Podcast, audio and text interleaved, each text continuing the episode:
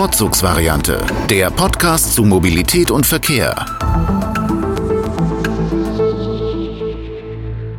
Herzlich willkommen zur Vorzugsvariante Folge 6, die Auto- und Parken-Folge. Hallo Robert, Grüße in die Schweiz. Hallo Julius, wir fahren heute richtig mit dem Auto durch unsere Podcast-Folge, würde ich sagen. Genau, wir nehmen uns den Raum endlich ein, der uns zusteht. Absolut richtig, ja. Wir werden euch alles zum Thema Parkieren erzählen, beziehungsweise unsere Gästin wird das machen. Genau, wir haben nämlich heute ein Thema, was äh, ähm, ja doch sehr wichtig ist und in den Städten gerade ähm, eine immer größere Rolle auch in der Diskussion einnimmt, um das Thema Flächengerechtigkeit insbesondere. Äh, nämlich das Thema Parken oder wie man in der Schweiz sagt, Parkieren. Wir haben uns heute mal auf den politisch äh, neutralen Begriff Parkieren geeinigt, glaube ich. ja, genau so neutral wie es nur geht. Genau, und äh, in der Verkehrslage haben wir heute tatsächlich auch zwei äh, Themen, die mehr oder auch weniger mit dem Auto zu tun haben, nämlich einmal das Thema Autoposer, Autoposerinnen. Ich weiß nicht, gibt es die auch in weiblich oder ist das eher ein männliches Thema? Na gut, klären wir gleich. Und äh, das zweite Thema ist äh, der Volksentscheid Berlin autofrei, also wieder ein Berlin-Thema äh, noch dazu, in dem wir uns mal die Initiative anschauen möchten, die gerne den S-Bahn-Ring von Berlin autofrei haben will. Sehr schön, ja. Freue mich, äh, da mal wieder ein paar Sachen aus Berlin auch zu hören, was da so läuft, bevor ich dann demnächst auch selbst mal wieder nach Berlin darf. Jetzt, wo die Quarantäneverpflichtung irgendwie nicht mehr der Fall ist. Ja. Gut, ja, Julius, wollen wir, wollen wir vielleicht einfach gleich starten mit den ähm, Menschen, die gerne andere mit den, mit ihren lauten Motoren beglücken? Ja, machen wir das doch. Die Verkehrslage. Ja, Julius hat es vorhin ja schon angesprochen. Unser erstes Thema heute sollen die Autoposer sein. Ich nenne es immer lieber Lärmposer, weil es können ja auch ähm, ja, laute Motorräder sein. Ich habe hier in meiner Gegend ähm, einen Quadfahrer, der immer sehr gerne laut durch die Canyons fährt. Ähm, also genau, das ist dann auch schon so die, die Definition, die es eigentlich gar nicht gibt, aber natürlich geht es um Menschen, die gerne laut mit ihren Fahrzeugen, vor allen Dingen durch die Straßen in einer Stadt fahren. Ja, aber wo ist denn jetzt das Problem? Also ich sag mal, ich habe mir jetzt ein Auto gekauft, das ist irgendwie ähm, halt ein bisschen hochmotorisiert, weil ich da Spaß dran habe. Und äh, na gut, das ist natürlich auch laut, weil was, äh, was man nicht hört, das ist auch nichts wert. Ähm, wie ist denn das eigentlich? Ähm, darf ich einfach mit einem mit einem Auto, was ich ja gekauft habe und wo ich erstmal erwarte, dass ich damit auch dann fahren darf, wenn es ordnungsgemäß zugelassen ist, ähm, dann darf ich doch erstmal laut rumfahren, oder? Ist das ein Problem? Ja, also prinzipiell darfst du das, darfst du das machen, wie du sagst. Ne? Dein Auto ist ja zugelassen. Das heißt, ähm, da hat eine Zulassungsbehörde irgendwann gesagt, okay, ähm, das Auto ist so und so laut, das ist in Ordnung, das liegt irgendwo im Rahmen des Möglichen, somit dürfen sie da draußen rumfahren. Das Problem fängt einfach dann da an, wenn ich natürlich vielleicht äh, im zweiten Gang bei 50 kmh durch die Stadt fahre und äh, mein Auto so hochtourig äh, fahren lasse, dass es natürlich viel lauter ist, als es eigentlich sein müsste bei 50 kmh in der Stadt. Okay, das heißt eigentlich das Posen äh, oder das, das, das Lärmposen ist dann einfach sozusagen das zur Schaustellen ähm, von den Fähigkeiten und äh, Geräuschen meines Kraftfahrzeugs. Ja, ganz genau. Und das am besten auch noch fünfmal hintereinander beim im Kreis fahren. Genau.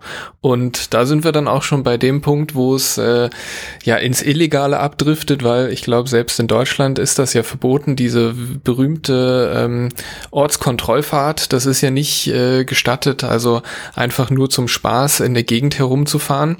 Und ähm, so ist es in der Schweiz auch. Und genauso ist es nicht gestattet, mehr Lärm zu machen, als es nötig wäre. Ja, was auch immer das dann heißt, aber eben wenn ich natürlich mit einem Fahrzeug auch relativ leise bei 50 kmh unterwegs sein kann äh, und das nicht tue, sondern ähm, stark beschleunige innerorts, obwohl ich auf eine rote Ampel zufahre oder so, dann sind das eigentlich alles schon ähm, Verhaltensweisen, die belangt werden können. Hm. Und ähm, Jetzt, äh, also ist das jetzt in der Schweiz ein, ein größeres Problem, was auch irgendwie ähm, Aufmerksamkeit in der Öffentlichkeit auch hat. Ne? Also kenne ich so aus Deutschland nämlich zumindest nicht. Also natürlich nimmt man es in der Stadt auch wahr, dass auch irgendwie laute Menschen unterwegs sind oder laute Menschen mit ihren äh, Kfz unterwegs sind, aber dass es jetzt irgendwie groß ähm, auf politischer Ebene jetzt diskutiert wird, das irgendwie nochmal stärker zu sanktionieren, das nehme ich jetzt eher nicht wahr. Ja, das ist tatsächlich hier anders. Das ist auch irgendwo so ein ja, Corona-Phänomen, das ist ähm, dann im letzten Jahr, im ersten Lockdown eigentlich richtig hochgekocht, wo natürlich die Straßen frei waren für Leute, die gerne mit ihren Autos unterwegs sind ähm, und die dann zur Schau gestellt haben. Und dann waren natürlich auch viele Leute zu Hause und vielleicht sowieso schon genervt und haben dann auch äh, da die örtlichen Behörden darüber informiert und die haben dann irgendwann im Sommer vermeldet, ja, also so viele Lärmklagen aus der Bevölkerung haben wir ja noch nie bekommen und haben dann angefangen, ja öfter zu kontrollieren und und so weiter und so fort. Ähm, aber ich glaube, es ist schon länger auch in der Schweiz ein Thema, einfach weil es ja auch viele Passstraßen gibt, wo ähm, dann im Sommer und einfach in der warmen Jahreszeit Leute eben dann gerne ihre Fahrzeuge bewegen und ja, da wohnen ja dann auch oft in der Nähe Leute und die sind dann vielleicht auch davon genervt. Von daher, ähm, ja, gibt es da zumindest einige Politikerinnen, die schon länger äh, da ähm, aktiv sind, dass sich da die Gesetzeslagen eben verändern, damit äh, da die Bevölkerung vor solchem Lärm geschützt werden kann. Mhm. Und ähm, jetzt hatte ich noch so ein bisschen äh, mitbekommen, zumindest, dass jetzt auch äh, wirklich politische Initiativen auch gestartet sind, um dem, ähm, ja, dem quasi Einhalt zu gebieten. Was, was gibt's da aktuell? Ja, genau. Also da hat ähm, eine SP-Nationalrätin, die jetzt auch Vorsitzende der Lärmliga in der Schweiz ist äh, mittlerweile. Was also ist eine die Organisation, Lärmliga? die sich, die sich äh, damit beschäftigt, ja einfach quasi das Land leiser zu bekommen, weil es gibt ja, also an vielen Stellen versucht man ja eigentlich vor allen Dingen in den, in den Städten ja Lärm zu reduzieren, sei es jetzt durch, durch leiseren ähm, Belag auf den Straßen oder durch ja, verschiedenste Maßnahmen, auch ähm, ja, Sch- Lärmschutzwände, Schallfenster und so weiter und so fort. Und dann ist das natürlich wahnsinnig kontra kontraproduktiv, wenn dann gewisse Menschen einfach ja mehr Lärm machen, als es nötig wäre. Und ähm, das heißt, da gibt's schon eine gewisse Gruppe, die sich da jetzt ähm, zusammengetan hat und die jetzt auch zuletzt ähm, ähm, eine Petition an den Schweizer Bundesrat eingereicht hat, ähm, dass eben Fahrzeuge nicht mehr lauter als 81 Dezibel sein dürfen. Das ist quasi mal das Außerparlamentarische und jetzt aber wieder zurück zum, zum parlamentarischen Betrieb eben. Da hat diese SP-Nationalrätin, Gabriela Suter heißt sie, ähm, eine, eine parlamentarische Initiative gestartet und ähm, daraus ist jetzt eine Motion entstanden, die beide beide ähm, Kammern angenommen haben, also der Nationalrat und der ähm, Ständerat. Und ähm, das heißt, der Bundesrat, also die Schweizer Regierung, die ähm, hat das jetzt quasi auf dem Tisch liegen und muss sich da mit dieser Thematik ähm, auseinandersetzen. Also eine Motion ist eine Petition wahrscheinlich auf Deutsch. Oder womit ist es zu Ähm, vergleichen? Ja, also das ist, das ist ja quasi dann innerparlamentarisch. Also eine so. Petition wäre jetzt ja auch in Deutschland von, von außen herangetragen. Genau, und so wäre das jetzt, weiß ich nicht, in Deutschland halt wie wenn dann der Bundestag quasi, ähm, ja, das ist, Eine ist ja, glaub ich, in Deutschland auch ein ergreift, bisschen genau. anders. Mhm. Genau, Mhm. genau, ja. Ja, ähm, äh, genau, und ähm, die ganze Bürokratie, die da dahinter steckt, äh, die, die werden wir uns, euch sicherlich dann auch mal noch ähm, verlinken. Dann könnt ihr euch das auch mal durchlesen, was jetzt quasi die beiden Parlament oder das Parlament ähm, von der Regierung verlangt. Also da geht's dann eben darum, dass Maßnahmen auf Gesetzes- und Verordnungsstufe ausgearbeitet werden, die mal die Verwendung von illegalen Bauteilen und so weiter und so fort ähm, stärker sanktionieren. Und es geht vor allen Dingen auch darum, dass in der Schweiz die Polizei auch einfach ein Problem hat, das überhaupt zu, zu kontrollieren und auch gerichtsfest festzustellen. Und dann ist es halt schön, wenn ich irgendwelche Gesetze habe, die eigentlich Sachen verbieten, aber wenn ich es den Leuten dann nicht nachweisen kann, dann ja bringen mir diese Gesetze nichts und ähm, das ist jetzt eigentlich dann der der Auftrag da quasi Rechtslagen zu schaffen, dass man solches Verhalten dann auch in Zukunft wirklich ähm, mit einem angemessenen Aufwand, auch einem angemessenen personellen Aufwand verfolgen kann. Okay, naja, das klingt ja schon erstmal gut, dass es zumindest ähm, ja in der Politik angekommen ist. Und äh, dann hast du noch auf die Liste geschrieben, passt dann auch zu dem Thema äh, wirksam äh, kontrollieren, dass man auch einen sogenannten Lärmblitzer ähm, einsetzen kann. Was ist das denn?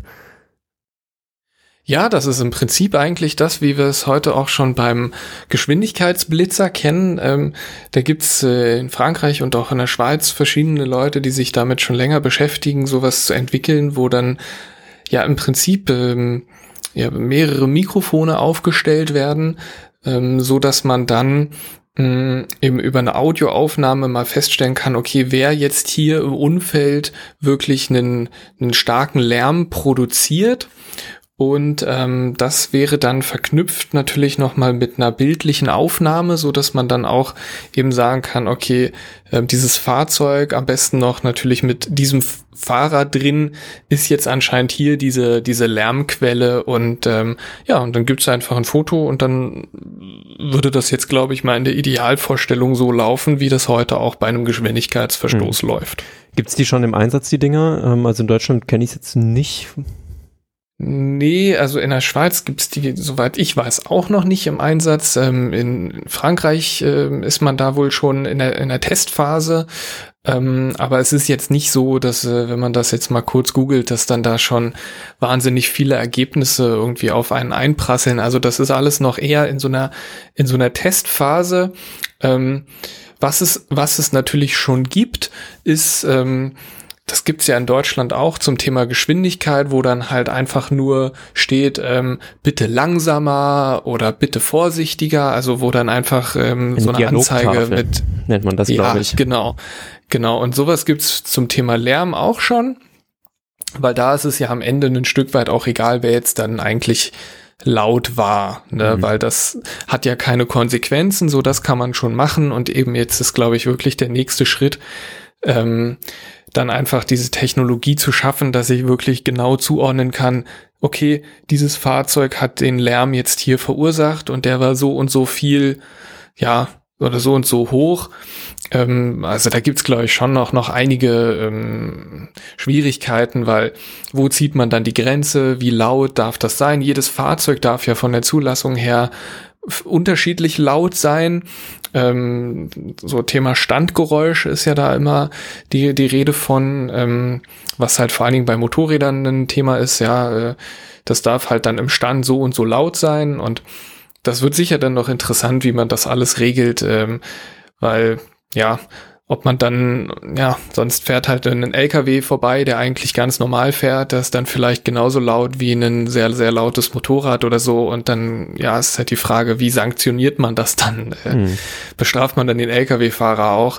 Wahrscheinlich nicht. Also, ja, deswegen denke ich, ist das auf jeden Fall ein Thema, was, was äh, bei uns auf dem Schirm bleibt und ähm, ja, was wir vielleicht dann in Zukunft äh, auch mal wirklich in das ausführlichere Thema ähm, aufnehmen werden. Okay, na, bin ich gespannt.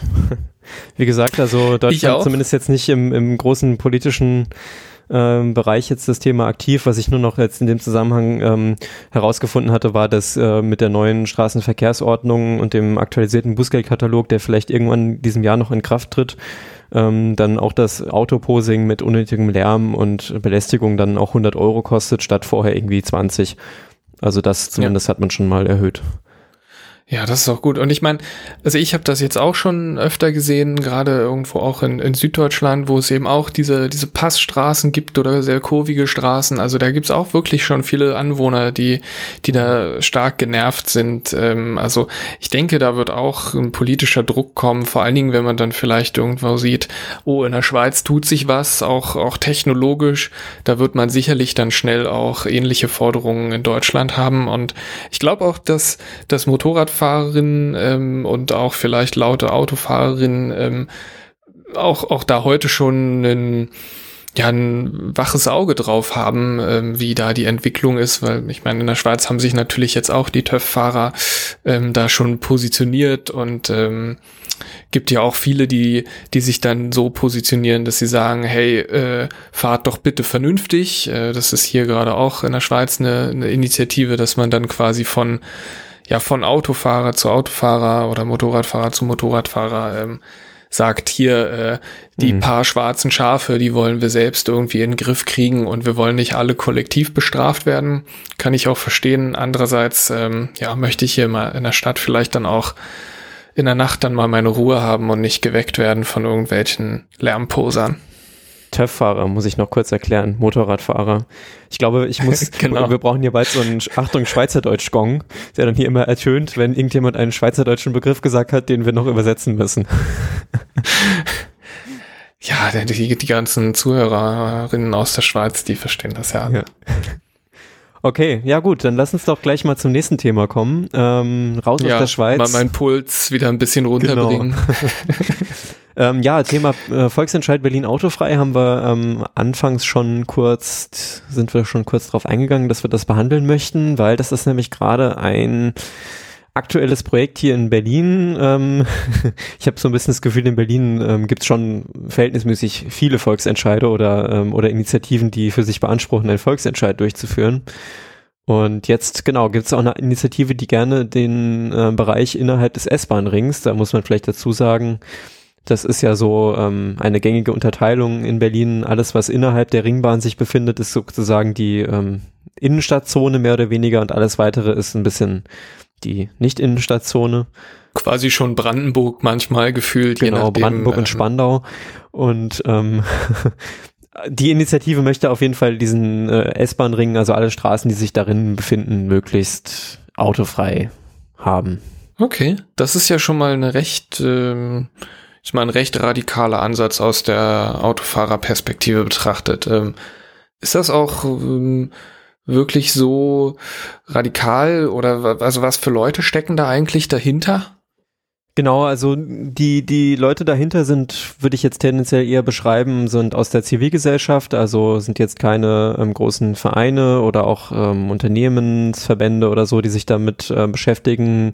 Es ist mir gar nicht so richtig klar, ob dort ähm, wirklich auch das von bekannten verkehrspolitischen Vereinen unterstützt wird, weil dazu findet man eigentlich relativ wenig. Ähm, es ist nur soweit bekannt, dass dort auch VerkehrsplanerInnen sich auch betätigen und es gibt beispielsweise ein, ein, Interview mit den beiden Sprechern, also eine Sprecherin und ein Sprecher in der Berliner Zeitung, wo sie ihre Initiative auch nochmal vorstellen und da auch, man auch ein bisschen was über sie selbst lernt.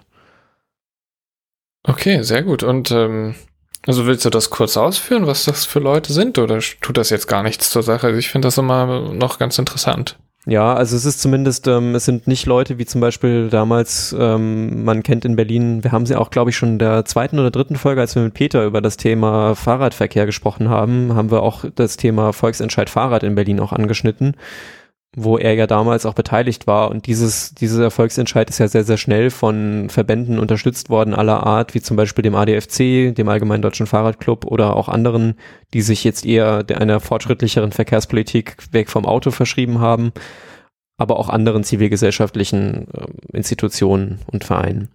Und das ist jetzt hier noch nicht so wirklich der Fall. Man muss aber auch dazu sagen, dass sich die Initiative gerade erst ähm, im Anfang, im Anfangsstadium befindet würde ich vielleicht dann später nochmal zukommen, wie eigentlich so ein Volksentscheid in Berlin funktioniert und wo wir uns gerade dann da befinden. Okay, alles klar, super, ja. Ähm, gut, was, was wollen die denn jetzt eigentlich? Du hast schon gesagt, am besten alles innerhalb des S-Bahn-Rings autofrei.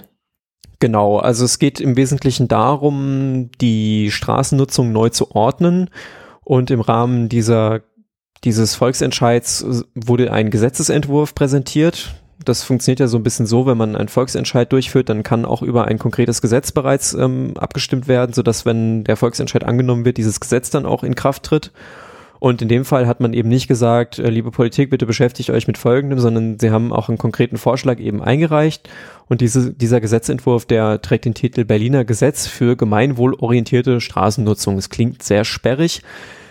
Aber es geht letztendlich darum, dass man den Gemeingebrauch von Straßen einschränkt. Bislang ist es ja so, dass wenn ich eine öffentliche Straße habe, die auch als solche gewidmet ist, dann darf ich die grundsätzlich erstmal befahren mit allen möglichen Verkehrsmitteln. Da darf ich mit meinem Pkw fahren, da darf ich aber auch mit meinem Fahrrad fahren. Und jetzt geht es eben darum, sogenannte autoreduzierte Bereiche auszuweisen, die dann zufällig genau eben die Straßen innerhalb der Ringbahngrenzen sind und in diesem Bereich nur noch den ähm, ja quasi den Umweltverbund zuzulassen und wie Sie es beschrieben haben, Verkehr zu öffentlichen Zwecken, das heißt zum Beispiel die ähm, Feuerwehr oder aber auch die Polizei und Müllfahrzeuge. Okay, und ähm, achso, das ist äh, schon mal ein sehr pragmatischer Ansatz, oder? Also da direkt dann eben mit einem Gesetz an den Start zu gehen und nicht nur mit einer jetzt mit, mit einer pauschalen Forderung hier, jetzt, jetzt mhm. macht mal und wir stimmen jetzt darüber ab. Ähm, Finde ich gut. Ne? Hat man auch dann wirklich was in der Hand, worüber man auch diskutieren kann. Ähm, das wäre dann aber ein Gesetz, das würde dann eben im Bundesland Berlin wäre das dann gültig. Genau, also man muss noch unterscheiden. Diese Unterscheidung haben Sie auch bereits getroffen und die ist auch sehr wichtig eigentlich im Folgenden. Ähm, es geht nämlich darum, dass grundsätzlich eigentlich das Straßenrecht, das heißt, wo befindet sich überhaupt eine Straße, was darf ich auf der machen und was sind gegebenenfalls Einschränkungen dieser Straße, das ist in Landeshand. Das heißt, das kann jedes Bundesland in Deutschland für sich selbst entscheiden und dementsprechend ist zumindest die Initiative der Ansicht, dass das auch äh, insoweit auch mit den Zielen der Initiative übereinstimmt und dass das auch rechtlich möglich ist. Man muss noch die Unterscheidung treffen, dass das Straßenverkehrsrecht, das heißt, ähm, wie der Verkehr auf der Straße ausgestaltet ist, also zum Beispiel, wo darf ich beispielsweise parken, das wiederum ist Bundesrecht. Und das ist ja auch nachvollziehbar, wenn man sich das mal äh, vor Augen führt, weil ich möchte ja nicht, dass jede Straße zum Beispiel, jede Stadt zum Beispiel sagen kann, ich gestalte jetzt hier meine ähm, Tempolimit-Schilder in blauer Schrift auf grünem Grund, das ist also nicht zulässig und man will ja auch äh, deutschlandweit einheitliche Bedingungen vorfinden.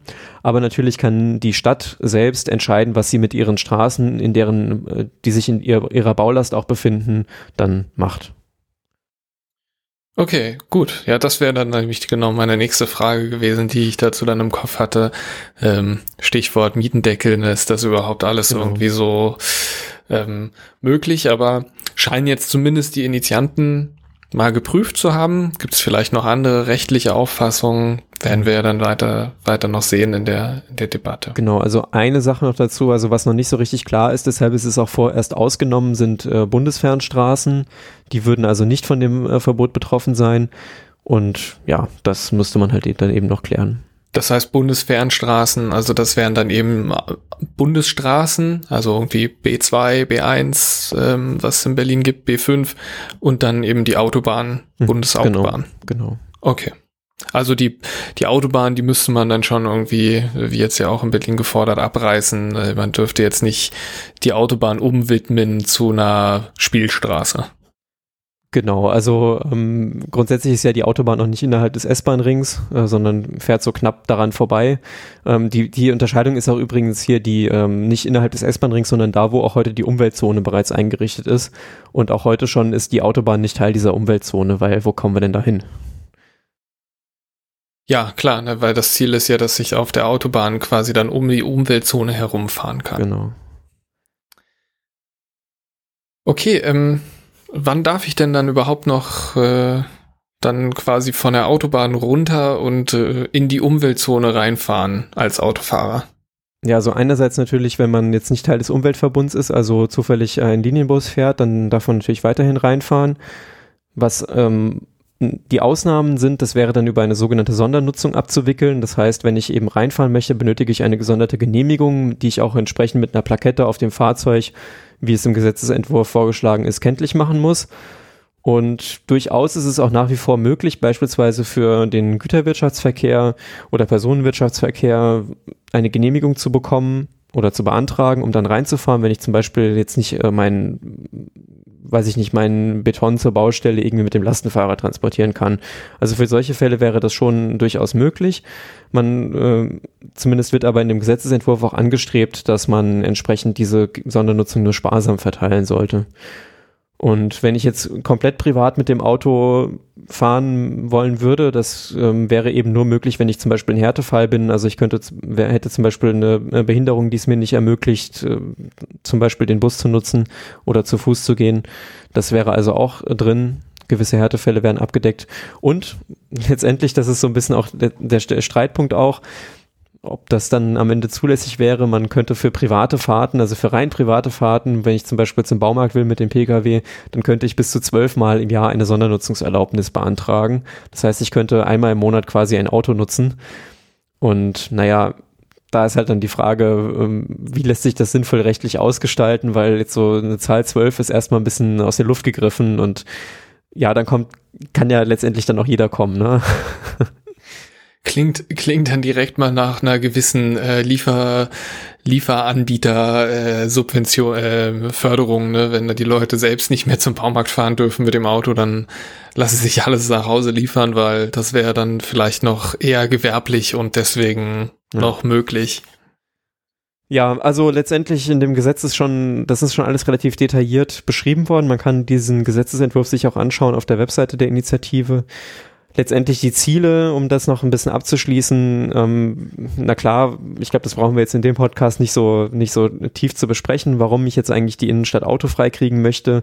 Da geht's dann ganz konkret um übergeordnete Ziele wie einfach Klimaschutz, Na äh, Naturschutz, also möglichst geringe Umweltverschmutzung, aber auch Flächengerechtigkeit. Ne? Also wir haben ja heute den, das Problem, dass die Pkw-fahrende und ähm, parkende Pkw sehr viel Platz wegnehmen in der Stadt und man das damit einfach die Stadt wieder ähm, auch zum Beispiel zu Fuß gehenden oder spielenden Kindern zuschlagen kann. Okay, wie geht's denn dann jetzt weiter? Also jetzt, was machen die denn jetzt? Jetzt haben sie das vorgestellt. Wie geht's denn dann wirklich so richtig schön bürokratisch weiter mit dem Thema? Ja, also in Berlin ist es ein bisschen, ist es so geregelt, dass man im Prinzip drei Schritte hat bis zur Abstimmung. Der erste Schritt ist erstmal ein Volksbegehren einzuleiten. Da geht es dann erstmal ganz konkret darum, dass man ja eben der Politik oder der, der Verwaltung mitteilt, dass man ein Anliegen hat. Dazu braucht man auch erstmal bloß 20.000 Unterschriften. Das ist erstmal verhältnismäßig wenig, um überhaupt in dieses Stadium des Volksbegehrens zu ähm, kommen also Moment, man braucht erstmal 20.000 Unterschriften, um ähm, das Volksbegehren einleiten zu können, so rum. Ähm, dann komme ich überhaupt erst in dieses Stadium. Aktuell sind wir gerade in diesem Bereich äh, mit dieser Initiative. Das heißt, ähm, aktuell werden diese 20.000 Unterschriften gesammelt, aber es zeichnet sich schon ab, dass es entsprechend mehr werden. Der zweite Schritt ist dann die Durchführung des Volksbegehrens an sich. Dafür brauche ich dann sieben Prozent der Wahlberechtigten, die nochmal unterschreiben. Das sind umgerechnet auf die Einwohnenden Berlins 170.000. Und diese, äh, diese Unterschriften müssten dann auch noch gesammelt werden, um dann das Volksbegehren zum Erfolg zu bringen. Und ähm, ja, dann gibt es eigentlich zwei, ähm, ich habe gerade das ima imaginäre äh, Flowchart im Kopf, dann geht es eigentlich wieder in, in zwei Schritte.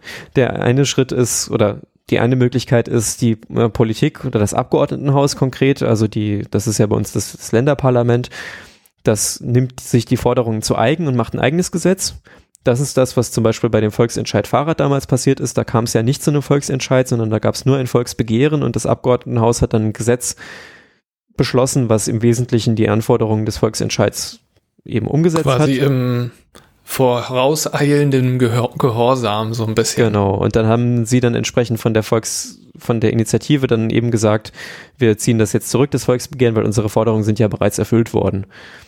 Und aber weißt du, ob, ob man theoretisch dann auch über beide Vorlagen abstimmen könnte? Um, über die vom, von der Regierung oder die von den Initianten? Naja, wenn ich, also entweder das, das Volksbegehren wird, ähm, wird eben übernommen oder halt eben nicht. Und wenn das Volksbegehren, ja. Volksbegehren nicht übernommen wird, dann kommen wir in, zu der Abzweigung 2 in dem Flowchart, in dem imaginären. Äh, da geht's dann eben darum, dass der Volksentscheid dann tatsächlich durchgeführt wird und das ist dann quasi wie eine Wahl. Und das findet auch jetzt zum Beispiel, ähm, ja, wenn es in zeitlichem Zusammenhang zu einer Wahl stattfindet, dann wird das auch gerne damit erledigt. Und dann bekommt man dann wirklich so einen so einen Wahlbrief, wo man dann Ja oder Nein ankreuzen kann. Und da muss dann tatsächlich auch die Mehrheit äh, der Wahlberechtigten aber mindestens 613.000, das sind irgendwie, was waren das dann, 20 Prozent, ähm, 25, die müssen, die müssen mindestens zustimmen und eben die Mehrheit, damit das dann entsprechend dann später angenommen wird. Und dann ist, würde tatsächlich das äh, Gesetz auch unmittelbar in Kraft treten. Okay. Und jo. dann erst wieder irgendwo vor einem Gericht äh, genau. gestoppt werden können, falls es äh, dann doch nicht möglich gewesen wäre. Ja, also tatsächlich, ähm, tatsächlich gab es ja jetzt in letzter Zeit einige Volksentscheide, die auch jetzt äh, mehr oder weniger Verkehrsbezug haben. Schon erwähnt den Volksentscheid Fahrrad, der ja dann nicht zum Volksentscheid kam, sondern nur das Volksbegehren, was erfolgreich war. Äh, wir hatten auch Volksentscheid für die Offenhaltung des Flughafens Tegel. Das war ein Volksentscheid, den unter anderem die Berliner FDP, äh, wir hatten das schon, ne? Das Thema. Wir hatten das schon und ähm, ich wollte dazu noch mal einwer nur einwerfen, Ich habe sogar schon eine Abstimmung zum ähm, Flughafen Tempelhof auch erlebt. Gab es ja auch. Gab's war auch, ich mal genau. Wahlhelfer sogar bei der Abstimmung. Da war der Ja, und den Volksentscheid wollte man ja auch offen halten. Mhm. Ja.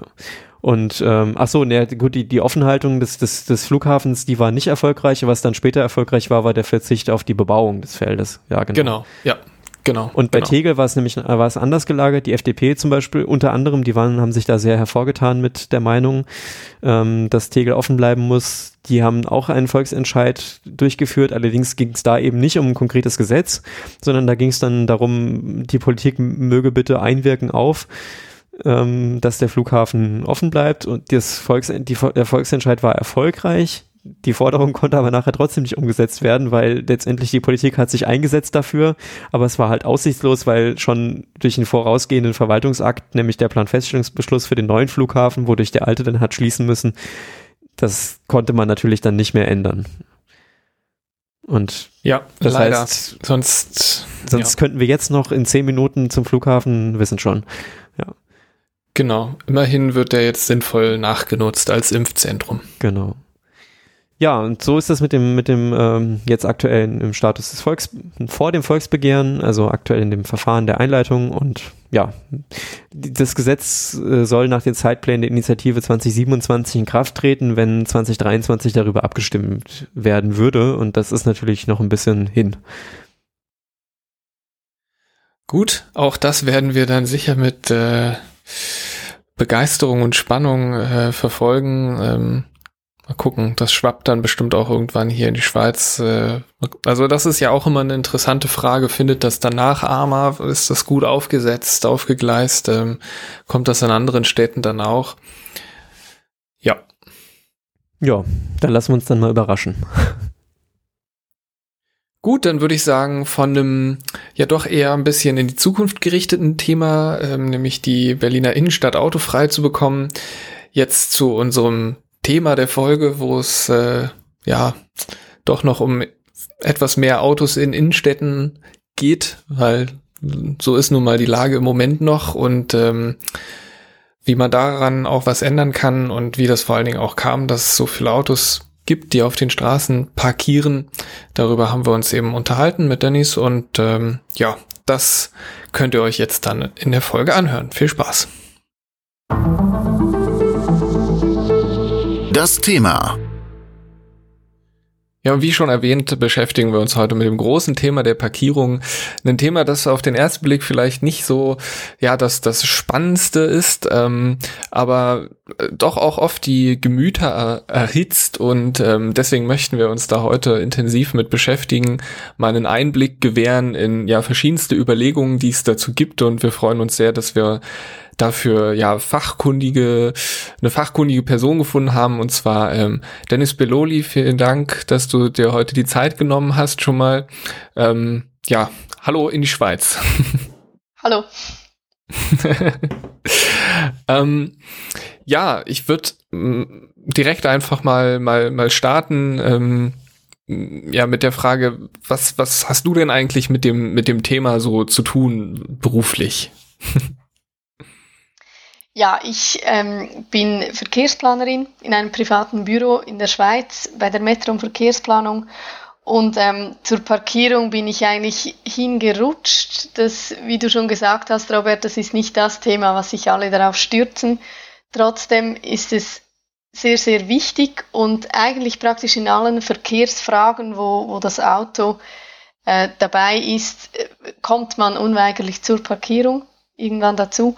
Und deshalb ist es so eines meiner drei, ähm, drei Standbeine. Ich beschäftige mich auch viel mit übergeordneten Verkehrskonzepten und als dritter Punkt noch mit Moderationen, Partizipation, Prozessbegleitungen. Drei Themen, die sehr stark miteinander verbunden sind. Du hast es erwähnt, Parkierung ist sehr emotional und oder wird sehr emotional diskutiert und da ist es extrem wichtig, dass man Prozesse äh, sehr gut aufgleist und da sehr gut hinhört.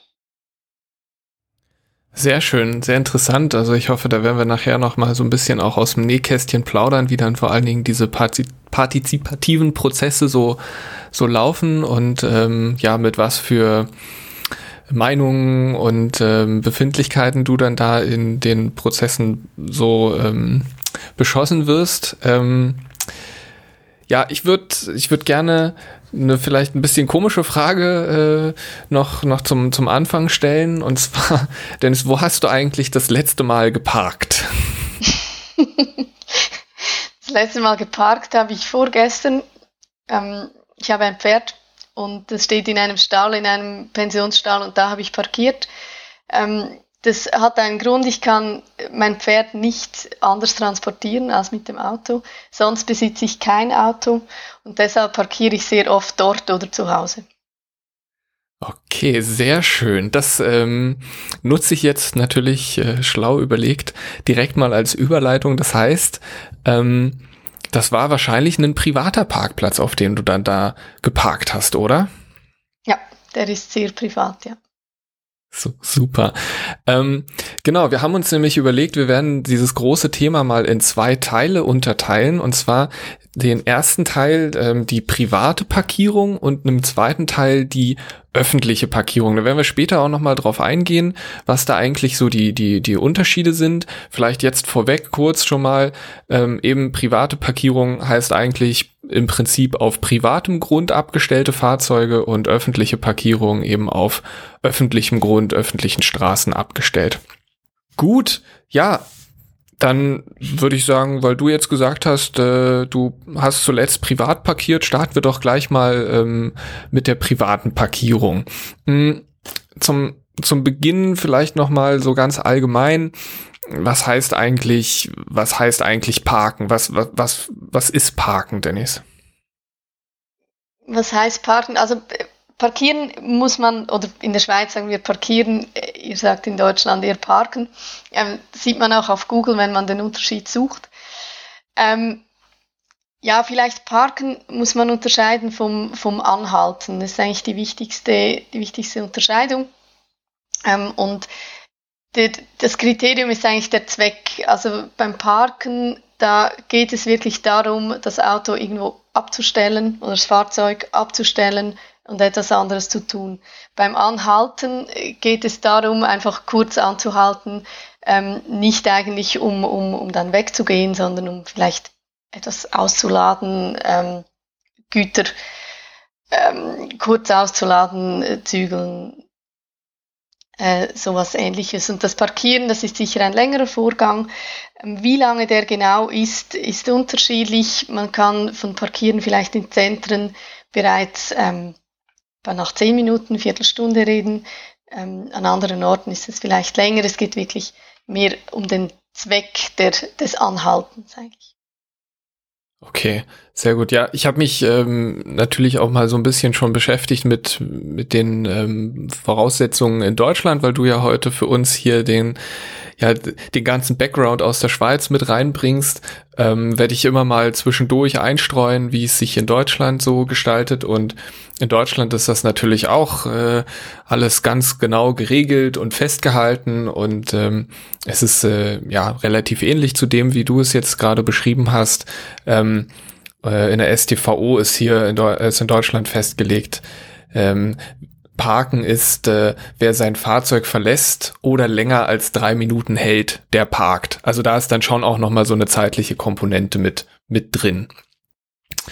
Gut, also das ist dann Parken. Ähm, wir werden uns heute mal zur Eingrenzung ähm, vor allen Dingen auf das Parken von Pkw beschränken, weil ich meine, man kann natürlich auch verschiedenste andere Verkehrsmittel parken, Velos, äh, Fahrräder muss man muss man irgendwo abstellen. Das ist, äh, denke ich, noch mal ein großes Thema für sich, über das wir vielleicht auch noch mal eine gesonderte Folge machen können. Fahrradparkhäuser und so weiter und so fort.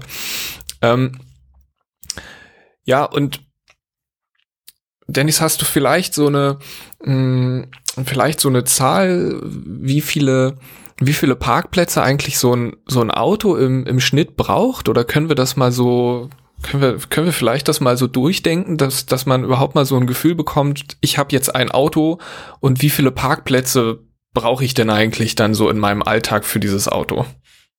Mhm. Ja, vielleicht können wir das äh, gemeinsam durchrechnen. Ähm, ich brauche sicher einen dort, wo ich wohne. Ist dann immer die Frage, ist er gleich vor dem Haus, vor der Wohnung, ist er irgendwo anders? Aber ich brauche einen ähm, zum, zum, eigentlich zum Wohnen.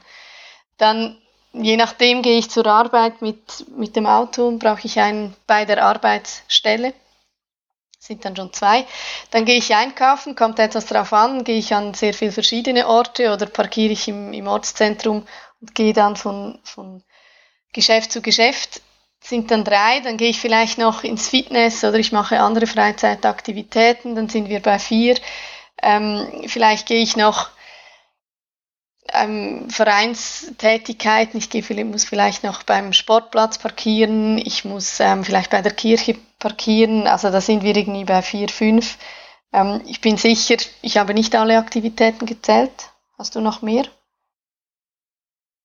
Nein, das wären jetzt auch die, die mir so spontan eingefallen wären.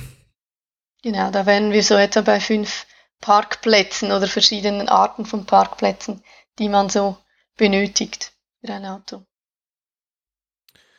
Das ist ja schon eine ganze Menge. Ähm, natürlich muss der, müssen denn diese einzelnen Parkplätze nicht permanent für einen selbst freigehalten ähm, werden. Aber ich finde, das zeigt dann schon mal so, ja, schon mal ganz gut auf, was es für ein umfassendes Thema ist und wo eigentlich überall natürlich Parkplätze zur Verfügung stehen. Naja, nicht unbedingt müssen, aber in der Welt, in der wir im Moment leben, irgendwo schon müssen. ähm, okay, dann, dann eben, wie, wie schon gesagt, ähm, erstmal zur privaten Parkierung. Warum ja, warum hat man sich denn eigentlich irgendwann mal gedacht, äh, okay, ähm, die Leute sollen doch am besten auf ihrem privaten Grundstück parken? Warum hat man, man da irgendwie eine Änderung vorgenommen oder gesagt, äh, ja, auf öffentlichem Grund zu parken ist vielleicht nicht die ideale Lösung, zumindest in der Schweiz? Ja, es gab natürlich eine Ära, wo wir keine Autos hatten oder sehr wenig Autos hatten wir hatten da einen sehr geringen Nutzungsdruck. Man hat gebaut und hat natürlich nicht daran gedacht, dass man da ähm, solch große Flächen für Parkierung benötigen muss oder braucht. Ähm, dann kam die, die Ära mit der motorisierten Bevölkerung, das heißt jede und jeder oder jede Familie, äh, jeder Haushalt hatte ein Auto oder immer mehr hatten ein Auto. Ähm, Auto war Zeichen von Wohlstand, man musste ein Auto haben, auch weil die Erreichbarkeit, also die Siedlungsentwicklung sich so entwickelte, dass es auch sehr schwer war, ohne Auto auszukommen. Und da entstand eigentlich das Problem, dass, dass die Autos dann auf öffentlichem Grund standen, in den Quartieren, aber auch sonst überall. Ähm, und daher kommen, kommt eigentlich diese, diese Erstellungspflicht, die du angesprochen hast, dass man Parkplätze auf privatem Grund abstellen muss. Und dazu gab es natürlich dann auch Regeln, die, ja, also das Credo war, je mehr, je besser. Also Mindestwerte hat man da festgelegt, ähm, wie viel Parkplätze man mindestens bei Nutzungen festlegen oder erstellen muss. Und ähm, ja, wir sind jetzt sicher einen Schritt weiter. Man hat dann gesehen, wohin das führt. Es wurde, wurde in sehr vielen Gemeinden und Kommunen wurden sehr viele Parkplätze erstellt auf privatem Grund. Es gibt auch heute noch in sehr vielen ländlichen Gemeinden in der Schweiz ähm, Parkplatzreglemente, die vorschreiben, die einen Mindestbedarf vorschreiben, der aber nach oben offen ist. Und äh, was dann kam, das kennen wir alle, die, die, die Ära des belasteten Straßennetzes. Also man hat gemerkt, irgendwo ist eine Grenze erreicht. Wir können nicht mehr mehr Verkehr produzieren. Nicht nur das, auch auf auf den Arealen merkt man immer mehr, man hat da sehr viele Nutzungsansprüche an sehr engen Raum. Gerade wenn man an Verdichtung denkt, ähm, steht Parkierung da natürlich in Konkurrenz zu sehr vielen anderen Nutzungen. Das führt dazu, dass es immer mehr Reglemente gibt und Vorgaben gibt, die ähm, nicht nur Minimalwerte, sondern auch Maximalwerte festlegen für die Parkplatzerstellungspflicht. Und ich denke, da ist so die, da kommt das Emotionale dazu. Da äh, geht es um, um Beschränkung, es geht um, um Vorschriften, um Maximalwerte. Und meine Erfahrung ist, dass die, ähm, die Einführung von Maximalwerten sehr, sehr, sehr emotional diskutiert wird. Meistens emotionaler, als es eigentlich nötig wäre. Weil in den meisten Fällen tun diese Maximalwerte praktisch niemandem weh. oder schränken praktisch niemanden ein. Aber es sind natürlich Vorschriften. Ja, wie es weitergeht, ich denke, da kommen wir noch dazu, aber ähm, es zeigt sich sicher jetzt schon, dass es da eine Entwicklung geben muss, weil es äh, so eigentlich nicht, nicht funktioniert, wie es jetzt funktioniert. Gut, super. Das, das würde ich auch gern gleich aufgreifen, ähm, eben diese Emotionalität. Können wir das mal mit Zahlen hinterfüttern? Wenn wir jetzt sagen, ähm, wir, wir betrachten mal die Wohnnutzung, also Wohnhäuser, ähm, Mietwohnungen oder auch Eigenheime. Wie viele Parkplätze darf man denn da oder muss man denn da, wenn man jetzt in, in der Schweiz in, in seiner Heimatgemeinde ein, ein Haus zum Beispiel baut, äh, wie viele Parkplätze darf oder muss man denn da ungefähr dann erstellen? Es kommt eben ganz darauf an, wo du wohnst in der Schweiz. Das ist äh, der, der typische Föderalismus in der Schweiz. Das führt dazu, dass wenn du im, im Kanton Basel-Land wohnst, dann musst du mindestens 1,3 Parkplätze erstellen pro Wohneinheit, pro Wohnung.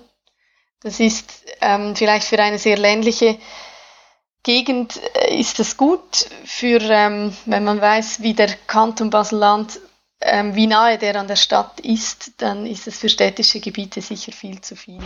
Also der Schnitt zeigt, dass der, der Autobesitz pro Haushalt bei in, in eher städtischen Gebieten bei 0,6 bis 0,9 Parkfahrzeugen ähm, pro Haushalt liegt und da sind diese 1,3 sicher zu viel. Ähm, wenn du in Zürich wohnst, dann ist es anders, dann musst du nicht so viele Parkplätze erstellen, je nachdem, wo du wohnst, wenn du sehr zentral wohnst, kann das reduziert werden bis auf 0,6 Parkplätze oder äh, zum Teil noch weniger. Also es variiert sehr stark, ähm, hängt einerseits von der Lage ab, aber nicht, also von, vom, vom Standort, von der Erschließungsqualität, aber nicht nur, es hängt vor allem auch vom Kanton oder der Gemeinde ab. Super. Zu den, zu den Einflussfaktoren, da möchte ich mich gerne später nochmal mit dir genauer drüber unterhalten. Ähm, lass uns erstmal nochmal kurz äh, eben die, die unterschiedlichen Voraussetzungen für die, für die Gemeinden betrachten. Eben, du hast gesagt, dass das ist von Kanton zu Kanton unterschiedlich und von Gemeinde zu Gemeinde. Machen da die Kantone den Gemeinden Vorgaben, wie, wie sie das Thema zu regeln haben oder sind die Gemeinden da völlig frei? Auch da zum Teil. Einige Kantone machen sehr klare Vorgaben. Da müssen die Gemeinden praktisch nichts mehr regeln oder können auch fast nichts mehr regeln. Andere ähm, das ist zum Beispiel in Bern der Fall, in, eben im Basel-Land, in der Innerschweiz zum Teil. Und dann gibt es einige Kantone, die sich da auf, auf eine einschlägige Norm, auf eine Schweizer Norm stützen. Ähm, ja, da, da bestehen dann gewisse Freiheiten und dann gibt es sehr, sehr viele Kantone, die den Gemeinden völlig freie Hand lassen. Ähm, man muss dazu sagen, das macht es nicht einfacher dann in der, in der Ausgestaltung der Regelungen, wenn man da völlig freie Hand hat. Also es gibt sehr viele, die sich eigentlich etwas mehr Vorgaben wünschen, weil sie dann auch weniger Diskussionen hätten. Wenn ich mir so frage, ähm, wenn, warum, warum brauche ich denn überhaupt die Erstellungspflicht und welche Vor- und Nachteile hat die denn eigentlich dann, wenn man sich mal überlegt, ähm, was was wirkt, wie wirkt sich das denn überhaupt auf den Pkw-Besitz aus? Also ich denke mir, wenn ähm, ich jetzt gerade ähm, sehr, sehr viele Stellplätze erstellen muss, äh, bezogen auf die Anzahl Wohneinheiten, dann ähm, habe ich ja auch quasi ein Überangebot an, an Parkplätzen, wo man dann auch als, äh, als Bewohner von dem Haus äh, dann auch die, auf die Idee kommen kann, ach, na super, hier gibt's ja wahnsinnig viele Parkplätze und äh, dann kann ich mir ja auch ein Auto kaufen, weil wenn ich keinen Parkplatz habe, dann ist das natürlich auch mit dem Auto nicht so angenehm. Sind das Effekte, die man auch wirklich beobachten kann? Mhm. Ja, also es ist noch schwierig zu sagen, ob es tatsächlich ein, ein Umdenken bei den Leuten gibt. Ähm, es ist aber natürlich so, dass das Angebot, das ich bereitstelle, das, das ähm, beeinflusst, wer zu mir wohnen kommt. Ähm, und das ist sicher ein Effekt. Ähm, es gibt sogar der extremere Fall, wo man eine Wohnung nur mieten kann, wenn man einen Parkplatz dazu nimmt, weil, weil die halt eben da sind und weil man ähm, diese auch vermieten will. Und da ist es sicher der Effekt, dass man dann ähm, Bewohnende oder Bewohnerschaften anzieht, die natürlich ein Auto besitzen. Hängt aber auch davon ab, also von der Lage sicher und, und auch davon, was sonst für Angebote da sind, wie ist die, die Wohnsiedlung beispielsweise ausgerichtet. Also da ist die Beeinflussung sehr stark. Mhm. Aber das spielt ja dann auch schon gut ähm, damit rein, was quasi dann der der Bauherr oder die Bauherren ähm, überhaupt darf. Ne? Also weil du hast gesagt, es gibt eine Parkplatzerstellungspflicht, sage ich jetzt mal in der Regel. Ähm, ist in Deutschland übrigens ähm, vom von den Rahmenbedingungen auch ähnlich. Also da machen auch die die Bundesländer den Kommunen gewisse Vorgaben und äh, mal mehr, mal weniger. Ähm, aber das heißt ja auch gleichzeitig, dass es in der Regel in der Schweiz so ist, dass es eben eine Pflicht gibt, Parkplätze zu erstellen. Ne? Also es, es ist nicht so, dass ich dann eben sagen kann, nö, aber ich erstelle jetzt hier gar keine Parkplätze, selbst wenn ich die jetzt gar nicht brauche. Mhm, das ist so. Und das Interessante ist, die, die übergeordnete Gesetzgebung, das äh, Straßenverkehrsgesetz, sagt eigentlich nur, Parkplätze müssen dann erstellt werden, wenn die Baute den Bedarf erzeugt. Also ist nicht so, ähm, dass die übergeordnete Gesetzgebung sagt, Parkplätze müssen in jedem Fall erstellt werden. Es, es, man muss abschätzen, wie groß ist der Bedarf und dann diesen Bedarf auf privatem Grund erstellen. Also das heißt, wenn ich das, das Thema autofreies, autoarmes Wohnen, wenn ich ein Konzept habe, das keine Parkplätze braucht, dann muss ich nach übergeordnetem Bundesgesetz keine Parkplätze erstellen. Und das ähm, ist eine Regelung, die jetzt immer mehr in den Gemeinden auch umgesetzt wird oder vor allem in den Städten. Aber ähm, lange Zeit war das wirklich, wurde das auf kommunaler Ebene als Pflicht interpretiert und auch als Pflicht ähm, formuliert in den Gesetzen, ist aber eigentlich auf übergeordneter Ebene nicht so. Okay, du hast ja eben gesagt, ähm, man muss dann über die Nutzung bestimmen, wie viele Parkplätze braucht es. Aber wie, wie berechnet sich das, wie, wie, wie macht man das dann effektiv äh, vor Ort, wenn man jetzt ein Bauprojekt hat zum Beispiel? Ja, meistens geht, erfolgt die Berechnung über sogenannte Bezugsgrößen. Das heißt, ich, ich habe eine Bezugsgröße jetzt beim Wohnen, zum Beispiel Anzahl Wohnungen oder Anzahl Wohneinheiten und ähm, oder Anzahl Quadratmeter Wohnfläche, Hauptnutzfläche, was es da gibt und lege mal einen, einen Normbedarf oder einen, einen, ja, doch einen Normbedarf heißt es meistens fest. Ähm, und dieser Normbedarf bezieht sich eigentlich auf die Annahme, dass 100% der Mobilität oder der Mobilitätsbedürfnisse mit dem Auto abgewickelt werden. Ähm, das heißt jetzt eben im, im Fall einer Wohnnutzung 100%, das heißt jede Wohnung hat ein, hat ein Auto, jeder Haushalt hat ein Auto ähm, das heißt, ich erstelle einen Parkplatz pro Wohneinheit, pro Haushalt. Und ähm, dann gibt es dieses System der räumlichen Differenzierung, wo man sagt, gut, an zentralen oder gut erschlossenen Orten ist es nicht so, dass alle ein Auto besitzen. Ähm, deshalb reduziere ich da den, die, diesen Normbedarf ähm, je nach Lage.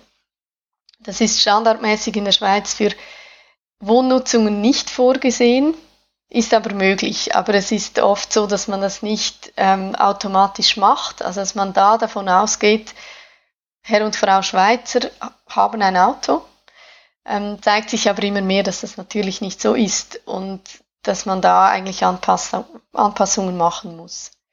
Das ist so das Grundprinzip.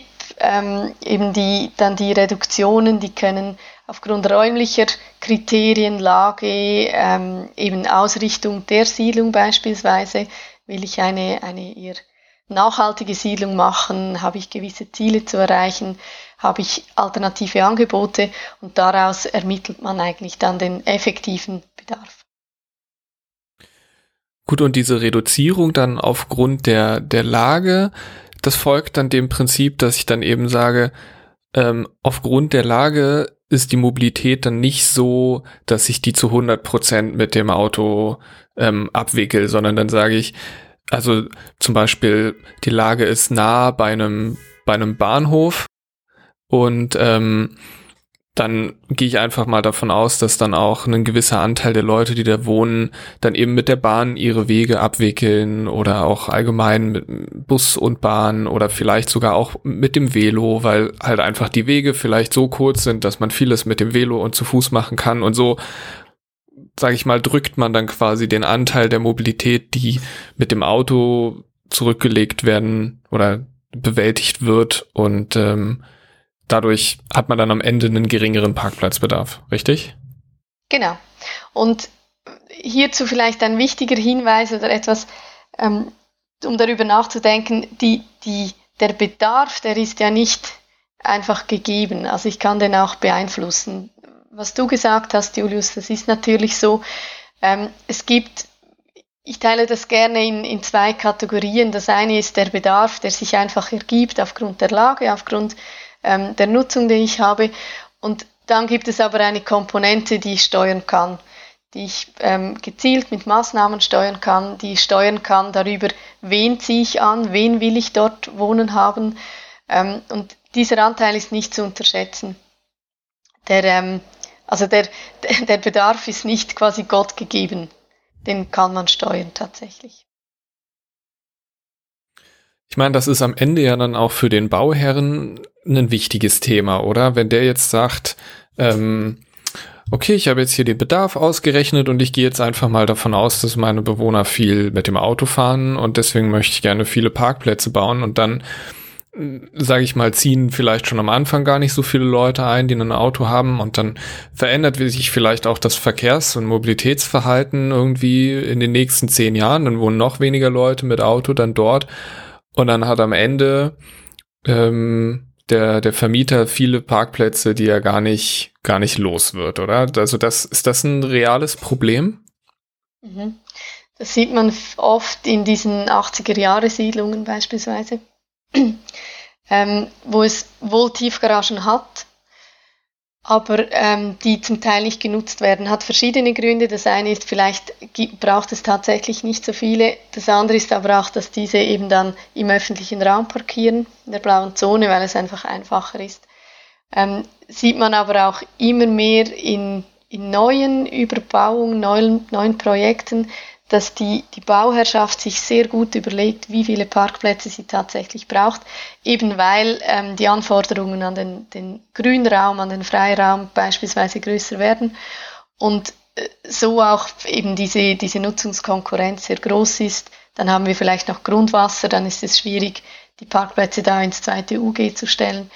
Ähm, und da beginnen dann Bauherrschaften oder Bauträger sehr schnell sich zu überlegen, ja, brauchen wir die dann wirklich? Und was passiert denn, wenn wir sie nicht mehr brauchen? Ein weiteres Thema, weil gerade Tiefgaragenparkplätze sind sehr unflexible Infrastrukturen. Ähm, ich kann da nicht einfach irgendwas anderes reinbauen. Ich muss mir also sehr gut überlegen, was ich brauche und welches Risiko ich zu tragen bereit bin. Voll, ich meine, das, wenn man jetzt mal davon ausgeht, in einem urbanen Umfeld, wie du gesagt hast, äh, da wird es kaum möglich sein, auf ja oberirdisch Parkplätze zu schaffen jetzt in der Wohnanlage, weil man einfach andere Ansprüche hat oder weil man auch einfach gar nicht den Platz hat, weil es eben so dicht ist. Das heißt, man muss dann unter die Erde gehen. So, und dann hat man, hat man wirklich dann noch das zweite UG dann da in Beton gegossen mit einer Deckenhöhe und einer Lüftungsanlage, die halt so gegeben ist und ähm, habe ich auch schon, habe ich auch schon von einem befreundeten Architekten gehört, dass es wirklich ja teils mega schwierig ist, selbst wenn man jetzt sagt, ähm, wir wollen, wir wollen in der Perspektive sagen, wir machen zwar jetzt eine Tiefgarage, aber die soll eigentlich so gestaltet sein, dass wir sie noch umnutzen können, weil da müssen die Raumhöhen anders sein, dann sind andere Brandschutzvorschriften und so. Also es ist wirklich, wirklich mega schwierig und deswegen ähm, mh, ja, kann ich mir wirklich gut vorstellen, dass dann viele Bauherren sagen, ja gut, äh, wir versuchen wirklich so wenig Parkplätze wie möglich zu machen, weil das am Ende ja einfach totes Kapital ist. Ich meine, hast du zufällig eine, eine Zahl im Kopf, was, was so ein erstellter Parkplatz ungefähr kosten, kostet in der Tiefgarage? Also was, was dann quasi über die Abschreibungsdauer der Vermieter eigentlich einnehmen muss pro, pro Monat, damit er das dann irgendwie wieder raus hat? Ja, es ist es ist extrem unterschiedlich. Ähm, wir haben darüber sogar eine Studie gemacht, wo wir geschaut haben, wie viel effektiv ein solcher Parkplatz kostet. Es gibt natürlich theoretische Berechnungsgrößen. Ähm, dann mit der Erschließungsfläche, da kommen wir irgendwie von, bei Tiefgaragenplätze auf vielleicht 30.000 bis 60.000 Franken. Ähm, das ist schon viel. Man kann es natürlich auch etwas günstiger haben. Ähm, man kann auch überlegen, gehört jetzt die Betondecke wirklich zur Garage oder eher zum Gebäude dazu. Ähm, da ist, sind es wirklich sehr große Unterschiede. Aber es ist sicher so, es ist gar nichts ähm, Günstiges. Man muss es sich sehr gut überlegen, was man da, ähm, ja, was man da investieren will. Okay, und dann, dann jetzt mal ketzerisch gefragt, also dann hat jetzt der Bauherr entschieden, äh, wir machen jetzt keine Tiefgarage, das ist rechtlich möglich und ähm, äh, er hofft dann einfach mal darauf, dass seine Mieter und Mieterinnen kein, kein Auto haben werden. Ähm, und was passiert jetzt, wenn die doch ein Auto haben? Wo, wo, wo kommt das dann hin, das Auto? Ja, das kommt.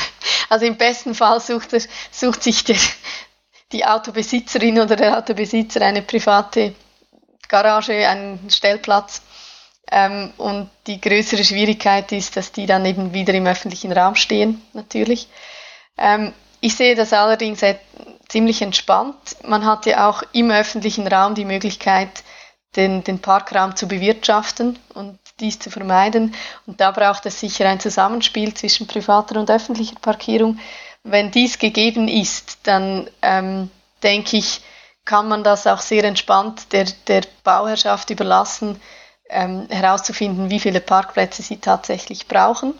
Natürlich muss man mit, mit Rücksicht auf, auf die überlasteten Straßennetze Maximalwerte setzen. Das ist eben etwas, was in, in Basel eigentlich praktiziert wird. Da gibt es Maximalwerte, gibt aber keine Minimalwerte. Und, also ähm, also das vielleicht, vielleicht kurz zur Erklärung, diese Maximalwerte, das, das folgt, folgt irgendwo dem Bild, ich habe ein Verkehrsnetz und mit dem kann ich so und so viele Fahrten, so und so viele Autos bewältigen und, und dann daraus leitet sich dann quasi her bei einem Bauprojekt, wie viele Parkplätze können da dann noch zusätzlich erstellt werden, damit nicht alles zusammenbricht, oder? Ja, also in der okay. Theorie ähm, stimmt das so, man kann es natürlich selten auf die einzelne Nutzung dann herunterbrechen, aber ja, genau. Also an, an stark belasteten Orten muss man sich sicher gut überlegen, eben welche Nutzungen will ich und meistens sind es dann Nutzungen mit wenig Autos, die auch weniger Verkehr erzeugen natürlich. Aber die Frage ähm, ist, ähm, sind Parkplätze direkt an die Verkehrserzeugung geknüpft, würde ich sagen ja, ähm, aber mit Vorbehalten. Es gibt. Ja, aber, aber eigentlich, wenn man Konter, ich, ich wollte noch mal kurz fragen, konterkariert setzt denn nicht dann eigentlich am Ende die Erstellungspflicht, wenn ich eigentlich eine Erstellungspflicht habe, dann nicht erstellt wird oder zu wenig erstellt wird und dann stehen die Leute am Ende trotzdem wieder auf der öffentlichen Straße mit ihrem Auto? Ja, wenn das der Fall ist, dann schon. Und deshalb ist es eben umso wichtiger, den öffentlichen Raum auch zu bewirtschaften, damit sie das nicht tun.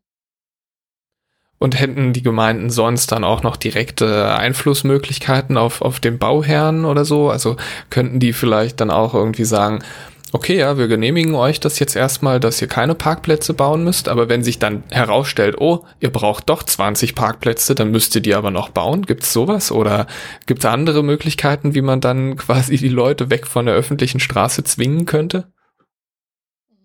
Also es gibt es ähm, an den meisten Orten oder den meisten Kantonen und Gemeinden, wo man den Parkplatzbedarf reduzieren darf, also die, äh, ähm, weniger machen darf als eigentlich vorgeschrieben, gibt es solche Rückfallebenen. Ähm, in der Praxis ist es zum Teil sehr schwierig, weil wenn ich die Parkplätze nicht gebaut habe, dann habe ich wahrscheinlich ähm, den Platz schon anderweitig benutzt. Und dann noch irgendwie diese diese Parkplätze ähm, zu erstellen, ist zum Teil tatsächlich schwierig. Ähm, deshalb versuchen sehr viele äh, Städte und Gemeinden, die solche Rückfallebenen definiert haben, zuerst zu schauen, dass das Konzept wirklich so gut ist, dass man davon ausgehen kann, es funktioniert. Eine weitere Variante ist, dass man Ersatzabgaben dann verlangt. Ähm, also quasi für jeden nicht erstellten Parkplatz eine, eine Abgabe bezahlt. Da stellt sich dann aber auch die Frage, ja, deswegen sind ja die Parkplätze noch längst nicht da, die fehlen. Also da ähm, gibt es schon Rückfallebene, aber Ebenen, aber der, die Umsetzung ist nicht ganz einfach. Zumal die Ersatzabgabe, also ich, ich kenne da jetzt zufällig irgendwie ein paar Zahlen von so möglichen Ersatzabgaben in der Schweiz, das ist dann irgendwo so im Bereich von 6.000 bis 10.000 Franken und du hast vorhin gesagt, für den Bauherrn jetzt einen Tiefgaragenplatz zu erstellen kostet 30.000 bis 60.000 Franken, also das ist dann ja schon ein bisschen, ähm, naja, äh, hat, hat so ein bisschen Geschmack. Könnte sich fast lohnen, ist schon so. Okay. Ähm, ja, was ja auch noch mit reinspielt, ähm, ist ja auch ein, ein Klimathema, denke ich mal. Also so Tiefgaragenplätze zu erstellen, die dann niemand benutzt, ähm, ist auch nicht besonders toll, wenn das dann eben in Beton gegossen ist. Ähm, hat das ja einen ziemlich großen CO2-Fußabdruck. Also auch vor dem Hintergrund sollten sich da, glaube ich, Gemeinden und Bauherren schon ja genau miteinander ähm, austauschen und eben wie, wie du es gesagt hast, solche, solche Konzepte eben erstellen, wo man sich schon mal vorab anschaut, ja, wie wird denn der Bedarf ungefähr aussehen und welche Steuerungsmöglichkeiten ähm, gibt dann auch für den, für den, ja, für den Vermieter, für die Vermieterin. Mm, und also ich hoffe zumindest, dass das der Weg für die Zukunft ist, dass das immer mehr und mehr gemacht wird. Ist, wie ist da deine berufliche Erfahrung? Wird das viel gemacht oder ist, steckt das noch so in den Kinderschuhen? Also ich finde, eigentlich ähm, muss es gemacht werden, weil unser Umweltschutzgesetz, unsere Leitbilder, die kommunalen Leitbilder, Richtpläne etc. alle ähm, sprechen von nachhaltiger Mobilitätsentwicklung und setzen sich dies auch als Ziel. Parkierung ist ein Teil davon und deshalb finde ich, sehe ich das eigentlich auf, als Auftrag der, der öffentlichen Hand, ähm, da etwas zu tun oder da möglichst viel zu tun. Das ist nicht ähm, etwas, das man wählen kann, will ich das oder will ich das nicht, sondern ich finde, das ist eigentlich in, in den übergeordneten Zielsetzungen bereits drin und ist eigentlich ein Must-Have. Okay, und da gibt's ja sicherlich eine, eine gute Anzahl an Planungsbüros in der Schweiz, die da die Gemeinden und Kommunen äh, auch gerne fachlich dabei unterstützen. Welche Nummer soll mit ich sehr viel, Mit sehr viel Durchhaltevermögen. ja, und es gibt, also daneben gibt es auch sehr viele, ähm, sehr viel Literatur, äh, Leitfäden, Unterstützung. Also es ist, da gibt es tatsächlich sehr viel. Okay. Ähm, ja, ich finde, wir haben da jetzt schön einige Themen angesprochen. Sind das eigentlich auch ähm, jetzt gut nach unserem Schema, wie wir uns das überlegt hatten, ähm, das, das durchgegangen.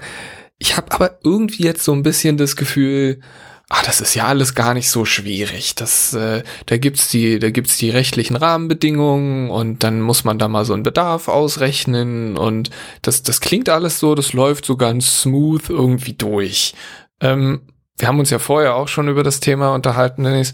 Und da hatte ich eigentlich bei dir immer so ein bisschen das Gefühl, naja, aber so, so smooth ist es jetzt irgendwie nicht. Ähm, gibt's Gibt es irgendwie wirklich so, so große Themen, die, die irgendwie aufploppen, die, die drücken, wo, oder wo, woran, woran scheitern denn auch mal, mal solche Projekte, wenn man jetzt irgendwie mit Gemeinden und Bauherren da zu tun hat? Hm. Also scheitern tun sie eigentlich sehr oft. Es läuft eigentlich fast nie einfach so smooth. Ähm, und die Diskrepanz sehe ich etwas darin, man hat eigentlich in, in der Theorie eben diese, diese Vorgaben, man hat diese Norm, ähm, man hat, hat Literatur, man hat Forschung betrieben, was da notwendig wäre oder was eben auch nicht und was möglich wäre. Und in der Realität, das habe ich schon angesprochen, wenn es dann darum geht, Festlegen zu, Festlegungen zu machen, dann ähm, wird es fast unmöglich. Und das hat, denke ich, sehr viel damit zu tun, dass es eben eine, eine Beschränkung ist, die sehr, sehr auf das Private geht. Also mir wird vorgeschrieben quasi, ob ich einen Parkplatz haben darf oder nicht. Ähm, das ist, denke ich, generell schwierig in der Schweiz sowieso. Ähm, Beschränkungen sind wahnsinnig schwierig. Ähm, und dann kommt noch dazu, dass, dass diese ganzen Berechnungen, die wir vorhin besprochen haben, mit diesem Normbedarf und dann diesen, diesen Reduzierungen, das ist recht kompliziert. Und trotzdem ist es aber für die Diskussion unumgehbar, dass man das versteht und dass man sich da reindenkt. Und das führt auch dazu, dass man ganz viele Sitzungen hat, ähm, sich um Prozente streitet von Reduktionsfaktoren, eigentlich ein Niveau, das fast nicht mehr fassbar ist. Und das, denke ich, macht es wirklich extrem schwierig, da einen Konsens zu finden, weil auch niemand recht weiß, ja, funktioniert es dann wirklich oder nicht. Und da denke ich, auch da muss man etwas entspannter werden. Wir wissen es ja alle nicht. Und wir wissen aber auch nicht, ob die Regelungen, die wir jetzt haben, funktionieren oder nicht. Ähm, da schätzen wir einfach den Ist-Zustand meistens als viel zu gut ein und haben da zu wenig Mut, auch mal etwas zu verändern. Der, den Weg, der am, am besten, aus meiner Erfahrung am besten funktioniert, ist einfach versuchen in kleinen Schritten vielleicht mehr Flexibilität in das System zu bringen, mehr Möglichkeiten zu schaffen und da wirklich auf, auf persönlicher Ebene auch mit, mit äh, Bauherrschaften ähm, wirklich zu schauen, wie kann man da das Maximum oder die beste Lösung finden. Okay, aber das ist wahrscheinlich am Ende auch auch wieder irgendwo schwierig, oder? Wenn jetzt, wenn jetzt Verwaltungen von Gemeinden dann ja irgendwie viel im Dialog sind und dann oft ähm, auch ja individuell Entscheidungen und Beschlüsse fassen, ähm, ne, dann dann ist wieder die Vergleichbarkeit nicht gegeben. Dann sagt irgendwie dann der Nachbar, ja, aber ich darf jetzt hier nicht drei Parkplätze für meine drei Oldtimer machen, aber da drüben die durften und das kann ja auch nicht sein. Und die Verwaltungen haben dann natürlich auch einen großen Aufwand. Ähm, das ist dann wahrscheinlich auch am Ende, am Ende schwierig. Und ich finde es finde sehr interessant, was du gesagt hast, dass bei dem Thema so diese, diese Kluft zwischen, ich sag mal, Realität und Theorie, dass die sehr groß ist, beziehungsweise, dass, dass die Verbindung dazwischen einfach gedanklich vielen Leuten sehr, sehr schwer fällt. Das ist tatsächlich so. Ähm, es ist nicht das einzige Thema, was so kompliziert ist oder so schwierig ist, aber es ist sicher eines und es hängt, denke ich, stark an diesem, diesem ja, sehr, sehr wissenschaftlichen Ansatz, ähm, wie man das berechnet und wie man eigentlich ähm, einen Bedarf festlegt, der natürlich, da hast du völlig recht, im Einzelfall total abweichen kann. Ähm, und da ist es sicher schwierig, einerseits diese Flexibilität zuzulassen, weil es gibt tatsächlich Ausnahmen in, in allen Fällen, die müssen möglich sein, ähm, weil sonst konzentriert man sich nur noch auf diese wenigen ähm, Fälle, wo es nicht funktioniert. Und gleichzeitig braucht es gewisse Regeln, gewisse Spielregeln, um, um auch die Planbarkeit für ähm, private und für die öffentliche Hand irgendwie gewährleisten zu können. Und deshalb brauchen wir gewisse Vorschriften oder Übereinkünfte, wie wir da Berechnungen machen beispielsweise. Und das fordert natürlich die gerade Verwaltungen extrem stark und, und auch immer mehr. Oder je, je flexibler diese Lösungen werden, ähm, Beispiel ist autofreies Wohnen, wo man da Ausnahmen bewilligen kann, wenn man ein Konzept vorlegt. Jemand muss diese Konzepte prüfen und das fordert die öffentliche Hand immer mehr. Die Verwaltungen müssen da eigentlich auch Profis werden darin, damit sie eben ähm, dies richtig beurteilen können. Das heißt, äh, ich glaube, es gibt irgendwie, weiß nicht, über 2000 politische Gemeinden in der Schweiz. Das heißt, äh, es braucht mindestens 2000 Parkierungsexperten allein auf Verwaltungsseite. Äh, das ist, das ist schon eine ganz schöne Hausnummer. Also, ähm, ja, also da, da sieht man dann, glaube ich, auch mal auch noch mal einen Teil der Herausforderung, ne, dass dann viele Gemeinden auch einfach damit überfordert sind, weil sie jetzt natürlich kleine Gemeinden, mittlere Gemeinden, die haben einfach auch nicht diese großen Verwaltungen. Ne? Da gibt's dann irgendwie einen Menschen, der sich vielleicht um alle Bauanträge kümmert und so ein Bauantrag, der hat ja, weiß ich, wie viele Facetten. Also das übersteigt jetzt ja meinen Vorstellungsrahmen als ähm, auch Verkehrsplaner völlig. Da sehe ich jetzt mal nur die Parkierung und die anderen Verkehrsthemen, die da mit dranhängen, Erschließungen und so weiter und so fort.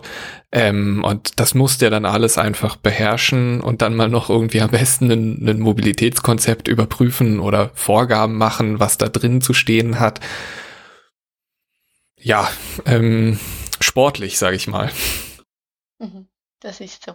Und da kommen sicher auch Kantone ins Spiel, jetzt in der Schweiz, ähm, die da Hilfestellung leisten können, auch eben mit einem Leitfaden beispielsweise, was muss in einem Mobilitätskonzept äh, drin sein. Ähm, das kommt, ist aber eben in Arbeit. Also es gibt, gibt auch noch sehr wenige langjährige Erfahrungen. Ähm, an vielen Orten ist noch keine Praxis etabliert.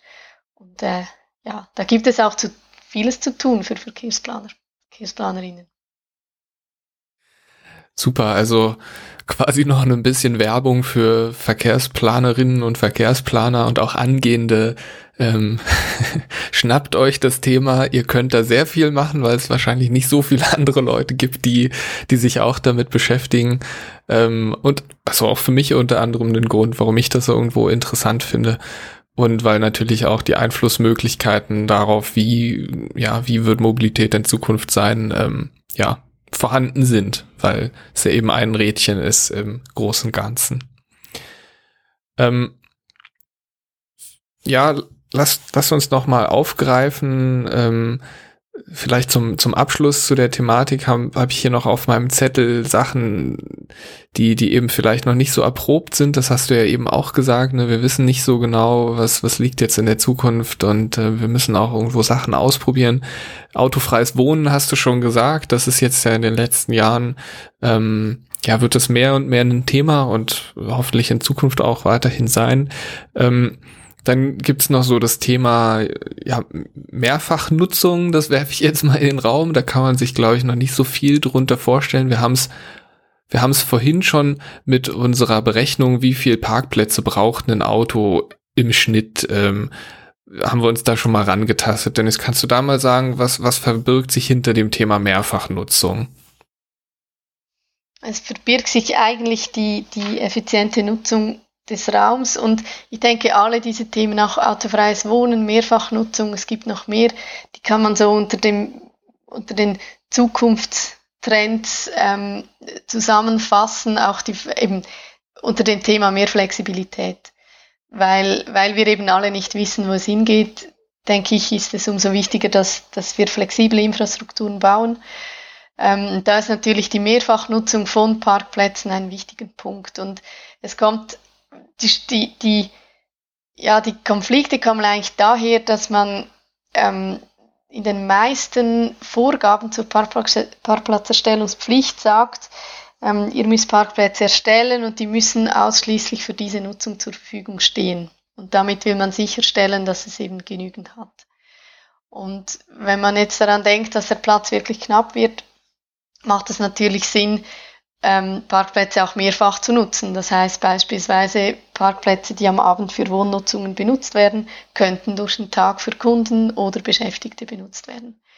Ähm, das ist der eine, der, der Effekt da ist, man muss weniger Parkplätze machen. Es gibt einen anderen Effekt, der weit häufiger benutzt wird, nämlich, dass sich einfach das Angebot an sich vergrößert. Also dass man zwar alle Parkplätze macht, die man muss, diese aber dann mehrfach nutzt und dann eigentlich ein, ein höheres Angebot hat. Das ist insofern kritisch, weil es dann natürlich auch mehr Verkehr gibt. Also da muss man sehr gut aufpassen, welchen Effekt, dass man da, dass man erzielt. Ich habe lang nach Beispielen gesucht, wo es darum geht, effektiv weniger Parkplätze zu machen. Gibt es noch praktisch nicht. Ähm, es gibt mehr das andere Beispiel, wo man eigentlich einfach den Bestand effizienter nutzt und so eigentlich zu mehr Parkplätzen und mehr Fahrten kommt. Das heißt, wenn man dann in dem Fall ähm, ähm, eine Begrenzung noch haben möchte, dann muss man e-, eben über die Fahrten gehen, oder? Dann, dann muss man sagen, ihr könnt zwar da so und so viele Parkplätze bauen, ähm, für die und die Nutzung, gemischt, mehrfach, ganz egal, aber dann weiß ich nicht, müsste dann die Vorgabe sein, weiß ich doch auch nicht, irgendwie am Abend zwischen 17 und 18 Uhr dürfen maximal 20 Fahrten aus dieser Garage heraus passieren. Wird, wird sowas genau. dann gemacht, effektiv? Ja, das wird gemacht. Das sind diese Fahrtenmodelle. Ähm, das wird gemacht, funktioniert bei größeren Nutzungen funktioniert das. Es ist allerdings mit Vorbehalt, die, die Kontrolle und die Umsetzung ist sehr unterschiedlich. Diese Barrieren sind oftmals mysteriöserweise sehr oft kaputt. Und ähm, das macht es dann schwierig. Also die, die, es gibt Leute, die sagen, ja, hört doch auf, die Parkplätze zu begrenzen, macht einfach Fahrtenmodelle, begrenzt die Fahrten, dann ist es ja egal, wie viele Parkplätze man hat. Ähm, ich finde das heikel, wenn die, das Angebot und die Fahrten dann nicht aufeinander abgestimmt sind, weil niemand weiß, wie das in 30 Jahren ist. Gilt, gelten dann diese Regeln noch zum Fahrtenmodell oder zur Fahrtenbeschränkung und dann hat man einfach die Hardware, die, die Parkplätze hat man dann. Deshalb finde ich kombinierte Systeme sinnvoll, ähm, einzelne nur Fahrtenmodell finde ich heikel. Okay, ich meine, das ist ja auch klar, wenn eine Person drei Autos besitzt, äh, kann am Ende ja nur ein Auto fahren, logisch, ne? Ähm, aber trotzdem sind drei Autos irgendwie gebaut worden und drei Autos brauchen einfach einen, einen Platz, der, wenn es schlecht läuft, 60.000 Franken gekostet hat, um ihn zu erstellen und eben einen riesigen CO2-Fußabdruck hat. Äh, von daher, ja, glaube ich auch, dass man da nicht auf das eine oder das andere sich einschießen sollte, sondern dass man es, wenn dann, zusammen betrachten sollte. Gut, wir haben ja jetzt relativ lange gesprochen darüber, ob man private Parkplätze erstellen muss, ob man das machen sollte und äh, wenn man das macht, wie man das in der Regel tut. Ähm, jetzt stelle ich mir so ein bisschen die Frage, warum muss ich denn dann überhaupt noch Parkplätze auf dem öffentlichen Straßenland ähm, vorhalten, wenn man ja davon ausgehen kann, dass zumindest bei äh, neu gebauten Wohnungen oder anderen Nutzungen, Geschäftshäusern schon ausreichend Parkplätze zur Verfügung stehen müssen. Gute Frage. ja, sehr weit ähm, ausgeholt. ja. Das kann man jetzt schon fast philosophisch äh, beantworten. Ähm, die Frage stellt sich tatsächlich und die Frage stelle ich manchmal ähm, den Gemeinden, wenn es darum geht, Parkplätze abzubauen auf öffentlichem Raum. Und, und man da der Meinung ist, das geht nicht, auf gar keinen Fall. Und da finde ich, sollte man sich wirklich die Frage stellen, wie stark sind wir verpflichtet, Parkplätze zu erstellen auf öffentlichem Raum, weil wir, sie sind es nämlich nicht. Ähm, sind nicht dazu verpflichtet und ich finde, es ist absolut legitim, ähm, Parkplätze, Parkplätze auch aufzuheben und eben beispielsweise für Spielspra Spielstraßen zu benutzen. Ähm, ja, deshalb berechtigte Frage. Ich denke, in, in Zentren für Kunden, ähm, für Zentrumsnutzungen kann das Sinn machen, aber tatsächlich ähm, ist es absolut legitim, dieses Angebot auf öffentlichem Grund zu reduzieren. Mm, was, was kann ich denn dann, also du hast schon gesagt, dass man eigentlich keine Pflicht hat, ähm, Stellplätze auf den, im öffentlichen Raum zur Verfügung zu stellen. Äh, welche Einflussmöglichkeiten habe ich denn dann überhaupt, ähm, ja, quasi die bereits bestehenden äh, Parkplätze auch wieder wegzunehmen? Ich meine, die wurden ja vielleicht irgendwann mal angeordnet und sind dann erstmal gültig. Kann ich das dann einfach widerrufen oder gibt es da auch irgendwie, ähm, ich meine, wenn jetzt ein Anwohner schreit, äh, oh, ich habe hier immer einen Parkplatz äh, vor der Haustür und jetzt wird der weggenommen, habe ich da überhaupt irgendwelche Rechte dann? Ähm, also ich denke, es ist unterschiedlich. Theoretisch habe ich natürlich, wenn ich eine Straße umgestalte, zumindest in der Schweiz ist es so, ähm, dann mache ich ein Bauprojekt, äh, lege das öffentlich auf, da kann man Einwendungen machen und wenn ich da Parkplätze reduziere, dann kommen sehr oft Einwendungen tatsächlich. Ich habe aber die Möglichkeit äh, als Verwaltung oder als, als Gemeinde, Kommune, ähm, diese abzuweisen begründet. Ähm, dann gibt es aber die beispielsweise in Zürich diesen historischen Kompromiss der, in, der, in der Innenstadt, wo man wirklich politisch festgelegt hat, das Angebot insgesamt darf nicht verkleinert werden. Man darf oberirdische nach unten verschieben zu einem gewissen Teil, aber sie dürfen nicht weniger werden. Ähm, das gibt es und dann ist man natürlich ähm, ein Stück weit ja, eingeschränkt darin, in dieser Freiheit. Und sonst sind es vor allem, zumindest in der Schweiz, vor allem sehr viele Diskussionen. Also da staune ich immer wieder, wie eine ganze Gemeinde über einen Parkplatz streiten kann, ob der da ist oder nicht. Mhm. Aber ich weiß nicht, wie das in Deutschland funktioniert.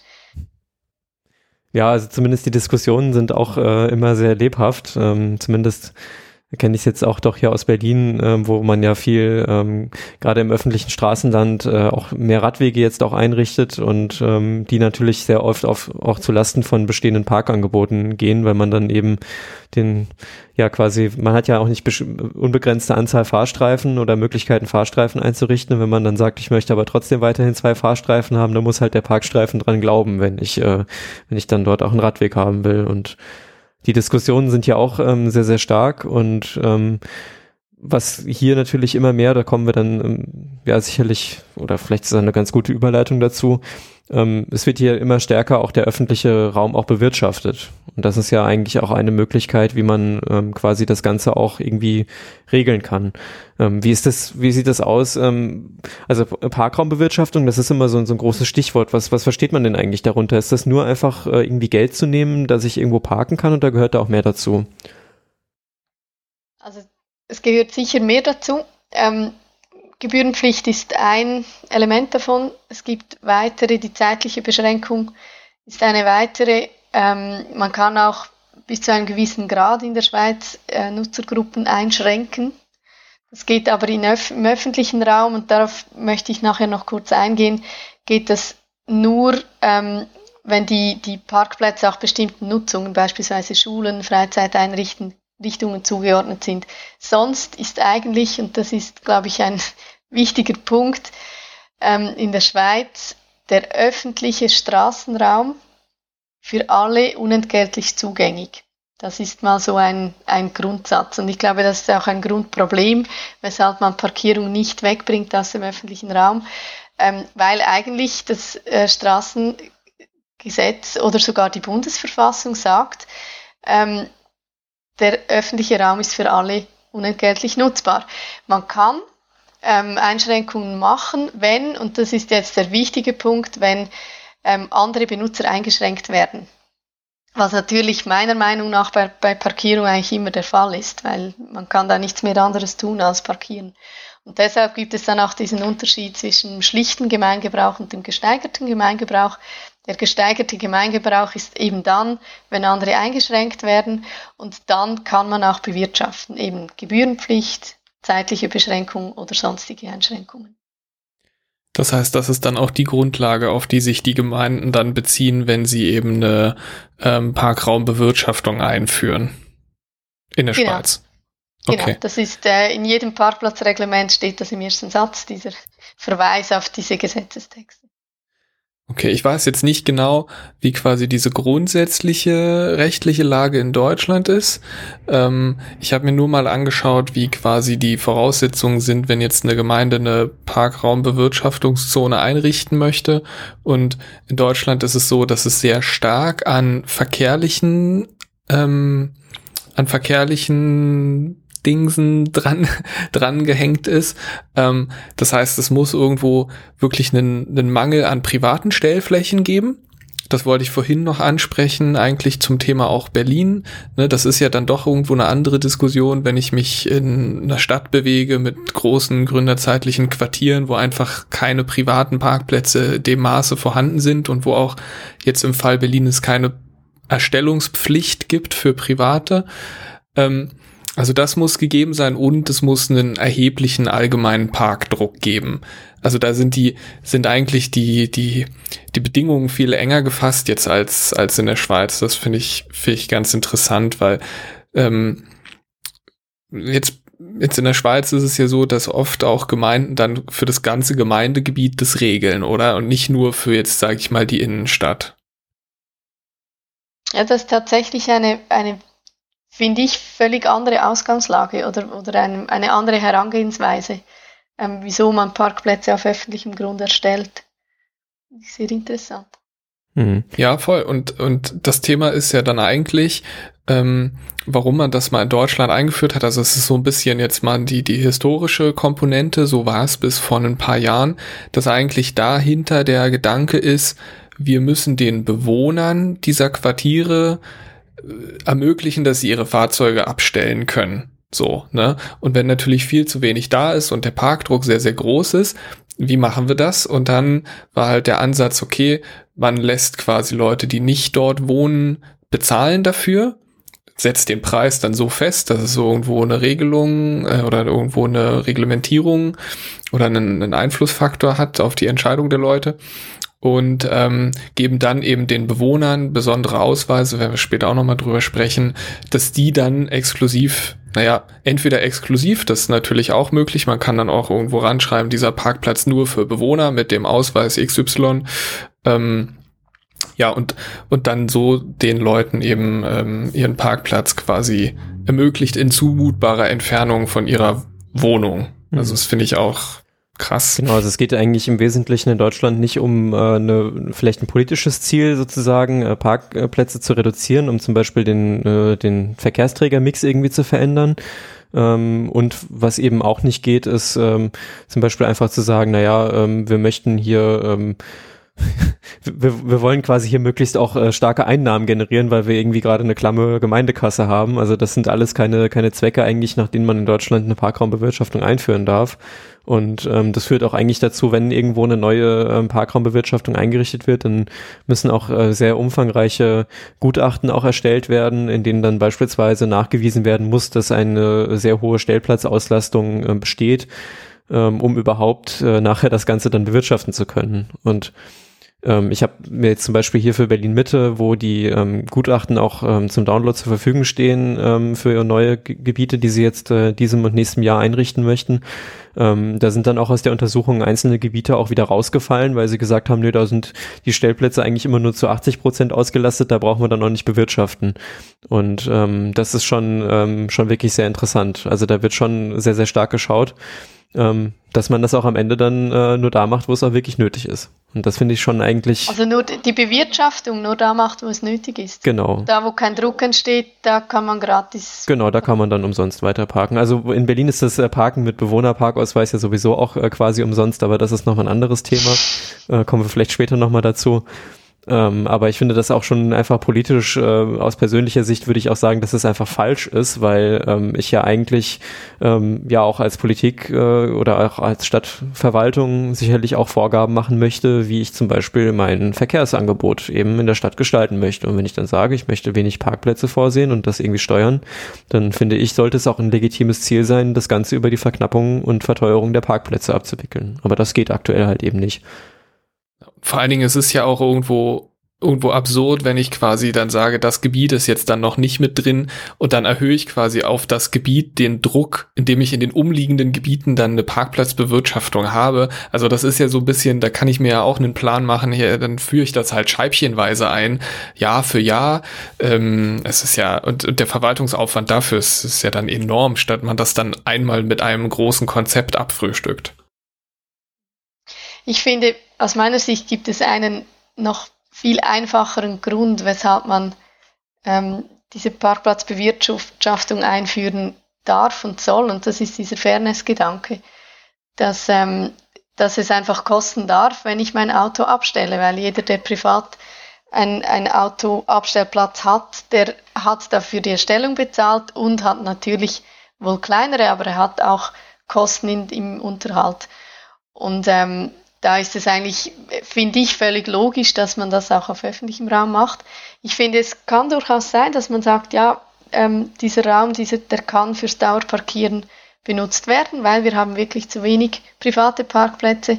Kann sein, aber dann finde ich, darf er wirklich etwas kosten. Eben die Gebühren sind dann nochmals eine, eine andere Geschichte. Mhm. Ja, also die Frage ist, die Frage ist ja sicherlich, ähm, können wir auch nochmal äh, klären an der Stelle, ähm, was sind denn eigentlich konkrete Vor- und Nachteile der, der Parkraumbewirtschaftung?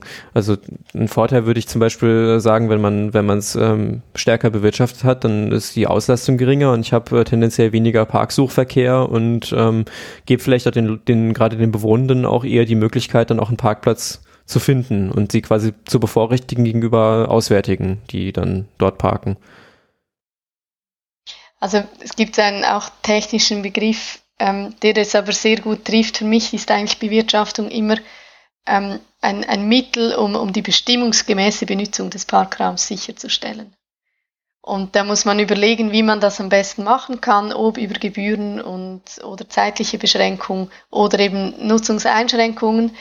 Ähm, in, in gewissen Fällen natürlich nur. Ähm, und was da vielleicht auch noch interessant ist, dieses Zusammenspiel zwischen Gebühren und zeitlicher Beschränkung. Also in der Schweiz ist es das so, dass eigentlich ähm, die zeitliche Beschränkung im Vordergrund steht und die, den, den Kontrollaufwand, den das erfordert, der darf über Gebühren abgegolten werden. In urbanen Gebieten darf man Gebühren zu, zu Lenkungszwecken einsetzen. Ähm, aber grundsätzlich eigentlich sind die Gebühren nur dafür da, den Aufwand zu decken. Und das ist dann dasselbe, wie du gesagt hast, Julius, dass, dass äh, diese Preise eben sehr tief sind, weil man sich da nicht bereichern darf und die Kasse aufbessern darf. Mhm. Die zeitliche Komponente ist interessant, weil da gibt es, finde ich, noch einen großen Unterschied ähm, zu, zu Deutschland. In der Schweiz haben sehr viele Gemeinden ähm, jetzt fällt mir das Wort nicht an, aber quasi so ein Nachtparkverbot oder man braucht so eine Nachtparkierungskarte. Also das ist ja eigentlich genau dann der Ansatz für die Nutzergruppe der Bewohnenden, ne, die ja dann in der Regel in der Nacht schlafen und dann schläft ihr Auto auch auf der Straße und dann brauchen sie dafür dann eine Berechtigung am Tag. Kann man vielleicht als Auswärtiger dann parken, muss vielleicht noch einen Parkschein ziehen oder so. Aber eben da greift man dann schon mal so die, die Bewohner ab und, und schafft dann auch irgendwo so dieses Gleichgewicht zum ersten Thema, was wir hatten, der privaten Parkierung, dass eben Leute dann nicht sofort sagen, ach, wenn ich jetzt hier für das viele Geld selbst einen Parkplatz bauen muss, dann stelle ich mich ja einfach auf die Straße. Das ist noch ein, ein lustiger Unterschied, dieses nächtliche Dauerparkieren. Das ist in sehr vielen Gemeinden in der Schweiz verankert und schon sehr lange also 30, 40 Jahre gibt es das oft schon. Ähm, und das Prinzip ist ein anderes als jetzt die, die Bewirtschaftung in der blauen Zone beispielsweise. In der blauen Zone habe ich eine Parkzeitbeschränkung und eine Erlaubnis, mit einer Parkkarte länger parkieren zu dürfen. Wenn ich keine Parkkarte habe und länger parkiere, bekomme ich eine Buße. Ähm, das nächtliche Dauerparkieren, das ist eine Gebühr. Die wird tatsächlich auch anders erhoben. Also wenn ich da einfach parkiere und, und man merkt, ich komme da in dieses nächtliche Dauerparkieren rein, dann bekomme ich einen Einzahlungsschein und bezahle die Gebühr. Also ich bekomme kein, keine Buße. Und das ist wirklich da, dass das Prinzip des gesteigerten Gemeingebrauchs quasi in Reinform, ähm, dass man einfach sagt, ja, du darfst da parkieren, kein Problem, aber du musst einfach bezahlen dafür.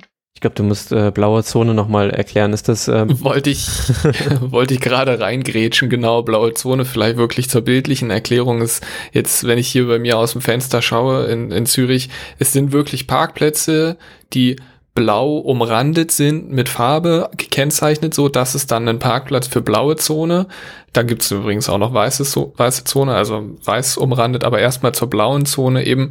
In Zürich ist es so, da gibt es dann gewisse Zeiten, in denen darf ich dort dann stehen. Zum Beispiel in Zürich gibt es zufällig keine Nachtparkierungsgebühr, also da darf man dann in der Nacht gratis in der blauen Zone stehen, aber am Tag zum Beispiel darf man maximal eine Stunde dort stehen. Und ansonsten muss man sich ähm, eine Tagesbewilligung kaufen für die blaue Zone, kann man online machen, kostet 15 Franken. Also das mal auch schon mal zum Thema, was kostet dann Parken in Zürich quasi. Musst hm. du da noch was ergänzen, Dennis, oder habe ich das schon ausführlich genug beschrieben? Nein, das ist ausführlich genug, das passt. Und also nein, vielleicht doch noch die Ergänzung, die blaue Zone ist deshalb ein Begriff, weil sie ähm, auf Bundesebene geregelt ist, was man da darf. Also es ist geregelt, ähm, es ist eine Stunde, über Mittag ist es eineinhalb Stunden, ähm, vom Morgen, weiß nicht genau wann, bis abends und das, die blaue Zone, die ist immer gleich. Überall. Okay. Und dann gibt's eben noch die weiße Zone.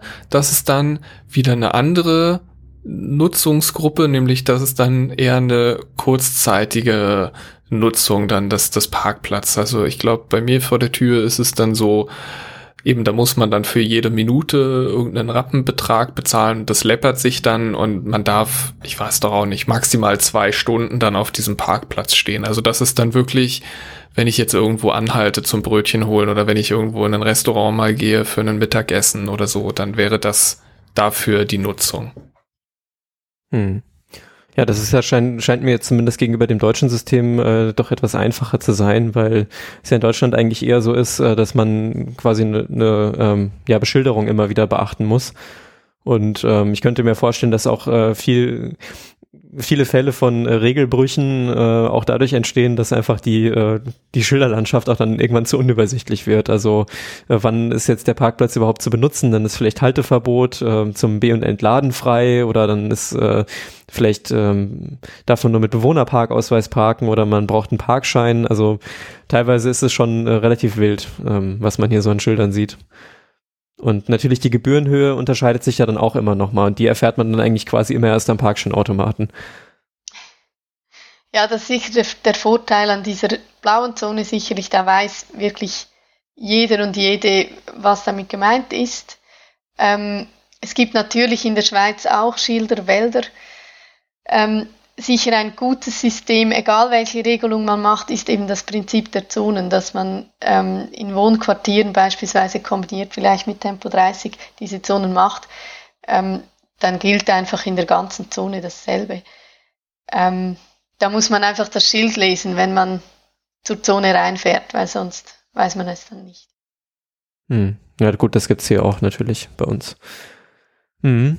Okay, ähm, jetzt wir haben jetzt ja gesprochen über was ähm, was sind eigentlich die ja die die die Wirkungen, die wir die wir haben können. Ähm, wir haben auch schon so ein bisschen angeschnitten das Thema eben äh, Nach Nachweisführung, wenn man jetzt zum Beispiel äh, jetzt bei uns in Deutschland äh, ähm, eine neue Parkraumbewirtschaftungszone einrichten äh, möchte. Äh, lass uns vielleicht auch noch mal über das Thema Gebührenhöhe ähm, sprechen, weil ähm, das ist immer so eine Diskussion. Ähm, wo man immer so als, als Deutscher immer so ein bisschen neidisch guckt, so ins, ins europäische Ausland auch, ähm, wenn man, gerade wenn man keinen Pkw hat. Ich glaube, wenn man einen Pkw hat, ist es in Deutschland äh, sehr angenehm.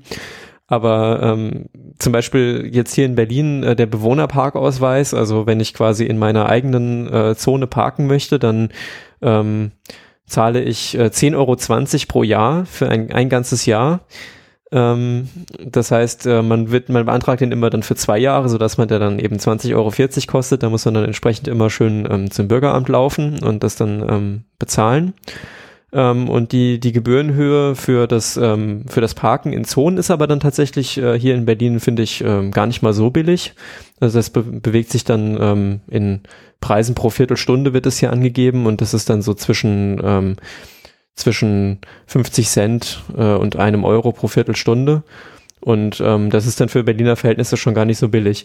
Ähm, da frage ich mich dann immer so, wo kommt eigentlich der starke Unterschied her in, den, in der Preisgestaltung?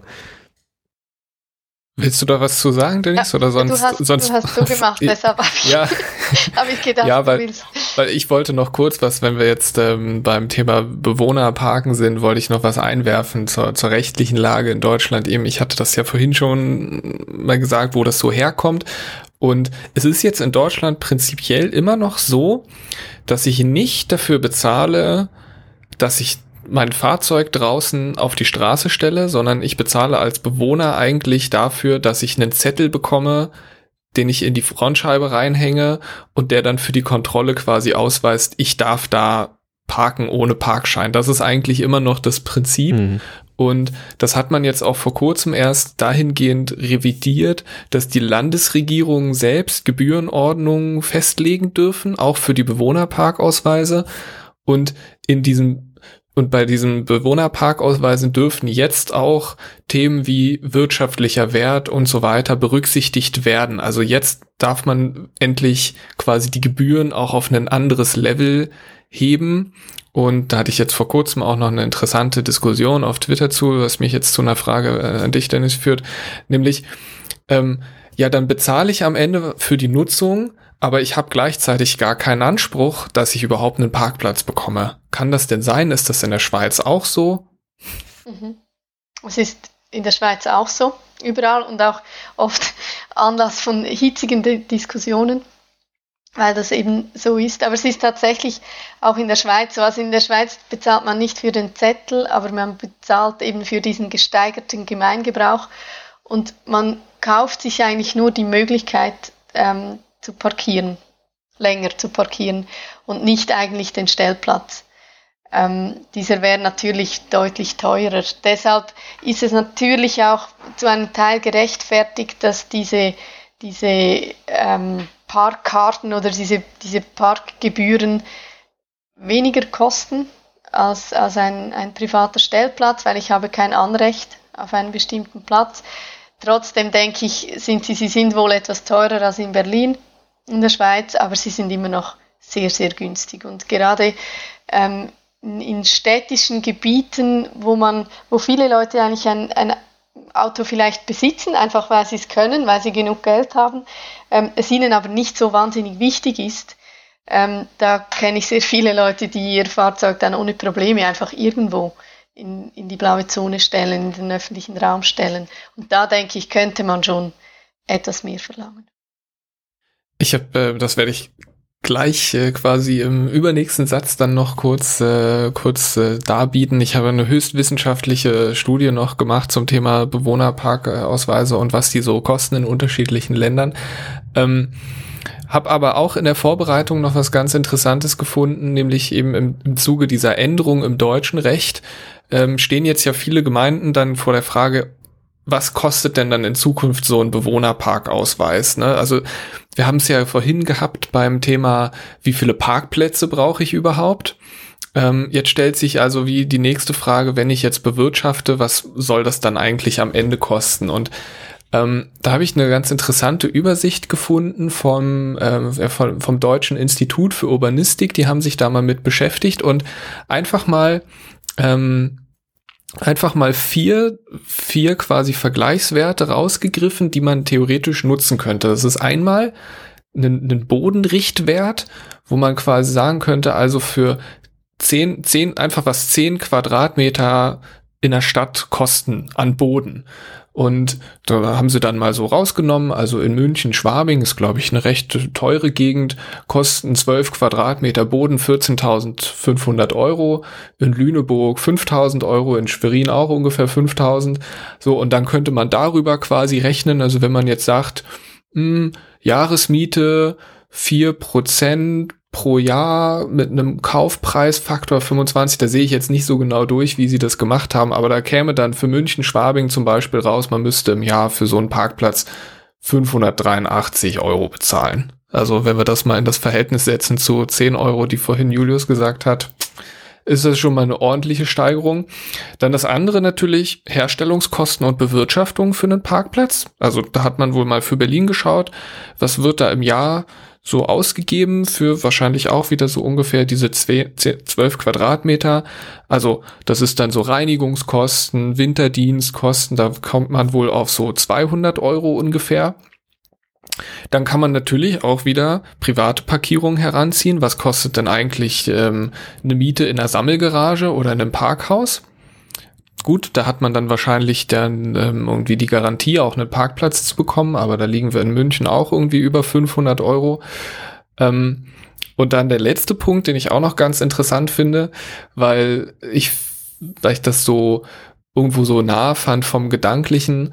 Und zwar, wenn ich jetzt einen Marktstand betreibe auf einem Markt, dann muss ich auch dafür bezahlen, wie viel Fläche ich quasi in Anspruch nehme. Ne? Das ist dann, fand ich diesen Begriff, den du jetzt schon mehrfach genannt hast, sehr gut. Dieser, was war das, übermäßiger Gemeingebrauch, ne? Den, den ich dann quasi.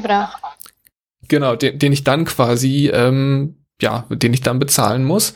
Und da hat man das dann auch mal umgerechnet. Also in München zum Beispiel kostet dann so ein Marktstand in Größe eines Parkplatzes 18 Euro am Tag. Also wenn man das dann aufs Jahr hochrechnet, kommt auch ein ordentliches Sümmchen zusammen. Und, ähm, und zum, zum Schluss noch ein fünftes, das wäre dann so Einbettung in andere Diskussionen, Signalpreis für ÖPNV, diese Thematik 365 Euro Ticket. Also man könnte natürlich auch in die Richtung gehen, Parken kostet ein oder zwei Euro am Tag und dann aufs, aufs Jahr hoch. Also fand ich sehr interessant, wie viele Ansätze es da schon gibt, die man nutzen könnte, um auch einigermaßen verständlich herzuleiten, hey, das wird in Zukunft einen Parkplatz in unserer Stadt kosten. Jetzt die konkrete Frage nach dem ganzen Rumgelaber. Ähm, gibt es in der Schweiz vergleichbare Ansätze oder wie werden da die Preise festgelegt? Ui. ähm, ich kann es dir nicht ganz so wissenschaftlich erklären, wie, wie du das jetzt hergeleitet hast. Ähm, wie gesagt, eigentlich sollten sich die Preise anhand des Aufwands für die Kontrolle berechnen. Ähm, außer in, in städtischen Gebieten, wo man einen lenkenden äh, Beitrag dazu rechnen darf. Ähm, ich denke, die, die Gebühren, die ermittelt man eher anhand von Vergleichsbeispielen. Da machen alle so etwa dasselbe. Und ich würde jetzt mal sagen, was du vorhin, Julius, gesagt hast zu den Gebühren fürs kurze Parkieren in Berlin, die sind erstaunlicherweise recht ähnlich. Also man, natürlich bezahlt man in, in der Stadt Zürich etwas mehr im Zentrum, aber ich denke im, im Vergleich dann ähm, auch zum, zum, zum Einkommen beispielsweise ähm, ist man da auf einem ähnlichen Level. Und was ich auch noch interessant finde, es gibt ja viele so Sensitivitätsanalysen, was denn eine Erhöhung der Parkgebühren überhaupt macht oder welche Wirkung die hat. Ähm, und die sind meist recht bescheiden. Also zumindest in der Schweiz. Ähm, die müssen schon sehr, sehr hoch sein, um, um einen Verlagerungseffekt zu erwirken. Die Frage ist dann auch, dann auch noch, was wird verlagert? Geht man einfach irgendwo anders hin, wo es günstiger ist? Oder, oder äh, steigt man wirklich um auf ein anderes Verkehrsmittel? Aber von daher ist diese, diese Gebührengeschichte, ja, ich finde, ich finde es richtig, wenn man ähm, Aufwände abgeltet, wenn man lenkend eingreift, wenn man auch zeigt, ähm, das kostet etwas, also die Beanspruchung des Raums kostet etwas und das ist gerechtfertigt, dass das viel kostet. Aber ähm, die, die Steuerungswirkung, die ist oftmals sehr bescheiden. Ich glaube, es geht, es geht uns einfach zu gut dafür. Mhm. Ein wichtiger Faktor, denke ich mal, ist ja auch, ähm, wir hatten ja schon gesagt, es muss die Anzahl oder die die, ähm, die, die Kontrollen müssen noch irgendwie gerechtfertigt werden. Das ist ja sicherlich auch ein sehr, sehr wichtiges Thema dabei, weil wenn ich das Ganze nicht kontrolliere, dann gehen mir ja die ganzen, ähm, die ganzen Vorteile eigentlich verloren. Ne? Einerseits ähm, vielleicht die etwas bessere Parkmoral, dass halt weniger außerhalb der Parkflächen geparkt wird, ähm, kann ich nicht mehr kontrollieren. Und ähm, die Eintreiben, Eintreibung der Gebühren funktioniert natürlich dann auch nicht, ähm, wenn man quasi nicht Gefahr läuft, ähm, das zu äh, erwischt zu werden und dann quasi ein Bußgeld zu zahlen. Ähm, also die erste Frage, die ich dazu hätte, ist, ähm, in welchem in welchem Verhältnis sollten sich denn eigentlich in idealerweise auch die Bußgelder ähm, bewegen, dass man das ähm, überhaupt ähm, ja dass man da überhaupt nicht in diese Situation kommt, dass es sich gegebenenfalls sogar lohnen kann, äh, häufig erwischt zu werden. Ähm, und andererseits, wie hoch muss denn der Kontrolldruck sein? Also wie oft muss ich auch kontrollieren, dass es wirkt? Ähm, ich denke, das hängt, also wie oft man kontrollieren muss, hängt effektiv von, vom, vom Standort ab. Ähm, in einer Innenstadt muss ich vielleicht häufiger kontrollieren als in einer ähm, in einem Wohnquartier, wo immer dieselben Leute, Leute parkieren. Da, da reicht es, wenn ich dann vielleicht einmal pro Woche vorbeigehe, dann erwische ich die sowieso, die keine Karte haben. Ähm, und ja, also Kontrolle, ohne Kontrolle geht es leider nicht. Das stört mich immer etwas, weil ich habe, ich habe persönlich manchmal Mühe mit diesem, diesem Kontrollsystem, dass es nur funktioniert, wenn man auch kontrolliert. Es ist aber so in der Parkierung. Ich kenne ein Beispiel, da hat man eigentlich wunderbare Regelungen gehabt in einer Gemeinde. Man hat sie einfach nie kontrolliert und es hat sich auch niemand daran gehalten. Und das Einzige, was man tun musste, man musste einfach klären, wer kontrolliert. Ähm, das ist oft noch ein, ein Thema dann, welche Polizei, die, der Kanton, die Region ähm, diese Kontrolle macht. Und man musste nur kontrollieren, dann, dann ging das auch, dann funktionierte das. Ähm, und natürlich, eigentlich ähm, ist es so, wenn, wenn Gebühren höher werden, müssen eigentlich auch Bußen höher werden, weil es gibt ja tatsächlich viele Leute, die sich dann ausrechnen, ja gut, wenn ich zweimal pro Woche da parkiere und ich weiß ja ungefähr, wann die kontrollieren kommen, ähm, dann kommt es mich immer noch teurer, wenn ich die Gebühren zahle. Da, da bezahle ich lieber alle zwei Monate eine, eine Buße. Aber ähm, die, die Bußen, die sind ja auch meistens festgelegt, wie hoch die, hoch die sein dürfen. Ähm, da denke ich, kommen wir dann auch in eine ganz andere rechtliche Lage oder in ein andere, anderes rechtliches Thema, wie hoch Bußen überhaupt sein dürfen. Mhm. Wie hoch sind sie denn ungefähr in der Schweiz? ja, ähm, persönliche Aus eigener Erfahrung einfach mal ähm, berichten. Sie sind sehr tief. Also ähm, jetzt beispielsweise hier in Bruck weiß ich es, es ist eine, ein Regionalzentrum. Ähm, wenn man da einmal einfach zu lang parkiert, dann kostet das 20 oder 40 Franken. Das ist wirklich nicht viel. Wenn ich natürlich zwei Nächte da stehe, dann bekomme ich immer wieder eine Buße und dann wird es teurer. Aber ähm, es ist effektiv nicht so wahnsinnig viel und, und deshalb gibt es wirklich einige Leute, die sich, die sich, die lieber die Buße ab und zu bezahlen anstelle der Parkgebühren. Es hm. gibt natürlich dann andere ähm, Vergehen, wenn man falsch parkt, kann es teurer sein, wenn ich da auf dem Trottoir parkiere. Aber äh, einfach so, dass die Zeitüberschreitung die ist nicht so teuer. In ländlichen Gemeinden, Städten ist es dann, kann es dann teurer sein. Hm. Wie ist es in Deutschland? Ja, da liegen die, die Bußgelder so ähm, ab 10 Euro aufwärts. Also das kann schon, ähm, kann schon relativ, relativ günstig sein. Und ähm, ja, da kommt es aber dann auch immer drauf an, ne, was das für eine Situation ist. Also ob ich jetzt äh, das, das Fahrzeug auch ähm, zum Beispiel falsch geparkt habe oder ob ich einfach nur keinen Parkschein habe, ist in Deutschland schon ein großer Unterschied. Und letzteres ist äh, nochmal in der Regel günstiger, als wenn ich äh, wirklich falsch geparkt habe. Gerade das, ähm, die Falschparken, ähm, Bußgelder sind jetzt ja dieses Jahr oder werden dieses Jahr doch hier deutlich angehoben, ähm, sodass das dann vielleicht auch mal ein bisschen Effekt hat. Ja. Was ich noch wichtig finde, ist ähm, einfach zu sehen, dass, dass die Parkgebühren, vor allem die Parkgebühren, auch die, die zeitlichen Beschränkungen, aber die Gebühren insbesondere wirklich regional betrachtet werden müssen. Ähm, ich kenne viele Beispiele, wo man, wo man ähm, private, beispielsweise Einkaufszentren dazu verpflichtet, Gebühren zu erheben. Ähm, der Effekt ist dann einfach, man geht dann ein, eine Gemeinde weiter, wo es dann noch gratis ist. Und das ist, also diese Effekte wären dann wirklich zu vermeiden, weil da hat man ja nichts gewonnen. Außer vielleicht sogar weitere Wege. Mhm. Finde ich einen wichtigen Aspekt. Ja. Ich ähm, hätte noch mal konkret eine Frage ähm, zum zum Thema, äh, wie kann ich eigentlich kontrollieren? Also ich finde so, das, das Klassische, was man halt so kennt, ist, dass dann irgendwie hier so bei uns jetzt in dem Fall das Ordnungsamt dann äh, mit der Parkraumkontrolle hier dann eben so in Zweierteams laufen sie dann die ganzen Straßen ab und äh, ähm, ja, gucken sich das dann halt an, äh, nehmen halt visuell die, äh, die Bewohnerparkvignetten auf und wenn da keins ist, dann machen sie erstmal nochmal eine Abfrage, ob nicht vielleicht doch bezahlt wurde oder so und äh, am Ende wird dann, wird dann der Strafzettel dann unter den äh, Scheibenwischer geklemmt.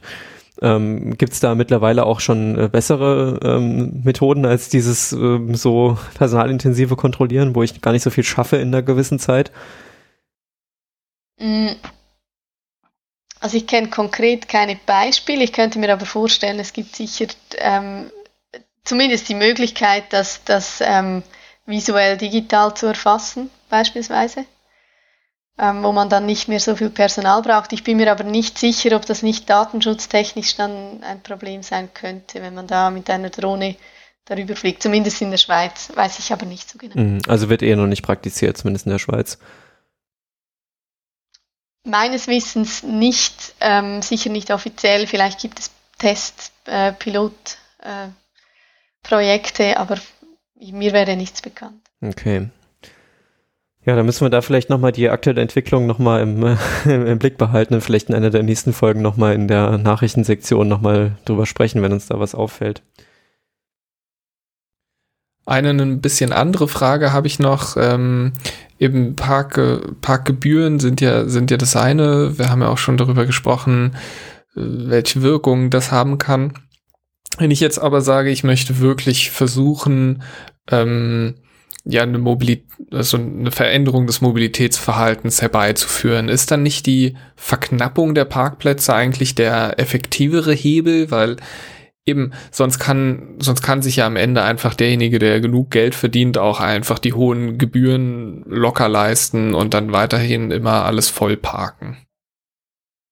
Mhm. Ich finde, gerade für Städte ist das der wichtigste Hebel. Ähm, die Verknappung des Parkraums hatte dann auch zur Folge, dass mehr Platz für anderes ist. Ähm, gerade ähm, Klimadiskussion, mehr Grünraum, mehr ähm, Bäume, mehr Flächen für Fußgänger und Radfahrer. Und deshalb denke ich, ja, ist sicher die Verknappung ähm, eigentlich der, der wichtigste Hebel. Das andere, die, die Gebühren zu erheben, eben da finde ich, ist der Fairness-Gedanke ein wichtiger, dass man auch dafür zahlt, wenn man einen Platz nutzt. Und ähm, ja, die, die Anzahl und Lage von, von Parkplätzen, von öffentlichen Parkplätzen ist sicher ein, ein sehr wichtiger Punkt, den man, den man auch aktiv bewirtschaften und beplanen sollte. Okay, gut. Ich finde, hm, das Thema Standzeiten spielt da ja dann auch noch mit rein. Ne? Also im Schnitt, weiß nicht, steht ja ein Pkw irgendwie 95 Prozent der Zeit des Tages steht er ja einfach irgendwo geparkt. Also ähm, das ist ja auch schon nicht effizient. Ich meine, es gibt ähm, gibt ja auch ähm, bekannte Persönlichkeiten wie den Professor ähm, Andreas Knie, der ja sagt, also in den Städten, es muss alles ganz doll auf, auf Sharing gehen, also private Autos in Städten, das, das, das darf in Zukunft einfach gar kein Thema sein. Und dann schafft man es nach seiner Ansicht dann eben darüber, ähm, ja auch die Parkplatzanzahl brutal runterzubekommen. Also ich meine, in meiner Vorstellung braucht man dann wahrscheinlich genauso viele Parkplätze, wie, wie man Carsharing-Autos hat, weil es gibt dann eigentlich nur in der Nacht eine, eine Zeitspanne, wo, sag ich mal, ein, ein Großteil dieser Carsharing-Autos dann stehen müssen und ungenutzt sind und in der Zeit müssen sie halt irgendwo einen Platz haben zum Stehen. Ähm, ja. Mhm, das, das, Gute ist, die müssen da ja dann ja nicht ähm, vor dem eigenen Haus stehen zwingend. Es gibt natürlich ja, gut, auch wieder Flexibilität. Wenn sie nicht selbstfahrend sind, dann, dann ja schon, weil sonst kommt, habe ich ja am nächsten Tag gar kein Auto, mit dem ich dann meine ja. äh, zwei Kilometer zum Bäcker fahren kann. Vielleicht könnten sie in Quartierzentral irgendwo stehen. Effizient irgendwo untergebracht. In fußläufiger ja. Distanz beispielsweise.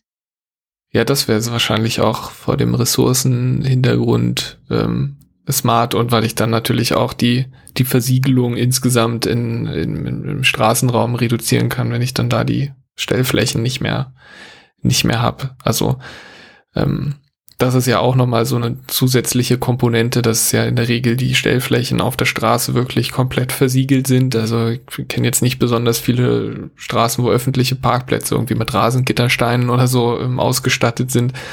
Und ähm, das macht dann auch am Ende wieder einen sehr großen Beitrag so zum, zum Aufheizen der Stadt, ähm, im, vor allen Dingen im Sommer. Ähm, also ich finde gerade die ganze Thematik, die, die spricht dann eigentlich auch nochmal deutlich für den Ansatz, auch die Verknappung als Hebel einzusetzen. Mhm. Vielleicht ist Verknappung in der, zumindest jetzt in der Kommunikation dann der falsche Ansatz. Man, vielleicht kommt man weiter, wenn man dann nicht ähm, verknappt, sondern Potenziale für anderes aufzeigt. Es gibt ja doch gerade in Städten immer eine größere ähm, Menge von Personen, die eben kein Auto besitzen und sehr viel Interesse daran haben, diesen Platz auch nicht für Autos herzugeben, diesen anders zu nutzen. Gut, Julius, brennt dir noch eine Frage unter den Nägeln oder wollen wir, wollen wir das Thema langsam abschließen, dann noch mit meiner wissenschaftlichen Analyse zum Thema Parkpreise in Europa? Ich frage mich einfach nur, wann wird das Parken hier endlich 1000 Euro pro Jahr kosten? So, das ist meine Frage. Aber ich glaube, die können wir nicht heute beantworten. Ja, leider nicht. Aber es bleibt ja auch spannend abzuwarten, wie jetzt ähm, dann auch das Land Berlin da die neuen rechtlichen Rahmenbedingungen nutzt, um die Gebühren zu erheben. Und ähm, ich bin auch sehr gespannt, wie dann da die, ähm, die Diskussion in der Stadt sein wird, weil ich habe schon das Gefühl, da formiert sich mittlerweile auch groß eben genau diese Gruppe, die du eben angesprochen hast, Dennis, die, die eben kein Auto hat, die die auch langsam wirklich Ideen entwickelt, hey, wie könnten denn unsere Straßen vor allen Dingen in den Quartieren in Zukunft ohne oder mit, mit weniger Autos aussehen. Also ich glaube, es geht ja jetzt wirklich im ersten Schritt gar nicht darum, alle Autos völlig zu verbannen, ähm, aber zumindest schon mal wirklich zu, zu reduzieren. Ähm, ja. Okay, dann, ja, gut, dann, dann hau ich den jetzt mal einfach noch raus. Also was ich mal gemacht habe, hat mich auch persönlich sehr interessiert.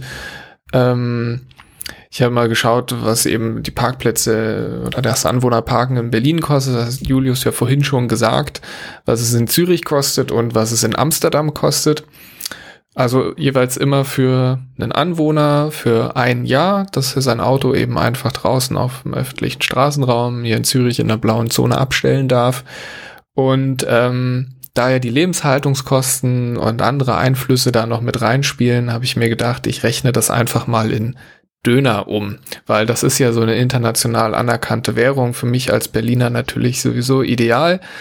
Ähm, genau, und dann komme ich zu den folgenden Ergebnissen. Also in Berlin kostet dann das Parken im Jahr für einen Anwohner ungefähr 3,4 Döner. Also da muss Julius mich vielleicht dann nochmal korrigieren. Ich habe nicht so mehr ein Gefühl dafür, was ein Döner in Berlin mittlerweile kostet. Ich glaube, ich habe so ungefähr mit mal mit drei Euro oder so gerechnet. Ist das, ein bisschen drüber ist das noch plausibel? Hm. Okay, gut. Pandemie-Zuschlag auch beim Thema Döner. Also dann sind es vielleicht, ähm, ja, dann, ja, dann sind es vielleicht sogar nur noch drei Döner und nicht 3,4 Döner. Ähm, in Zürich ist ja bekanntlich alles ein bisschen teurer, demnach auch ähm, der Döner.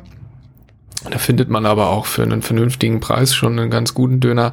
Trotzdem sind es am Ende des Jahres 25 Döner, die ich verliere, wenn ich mein Auto einfach auf die Straße stelle. Finde ich schon mal eine ordentliche Ansage, vor allen Dingen im Vergleich zu Berlin.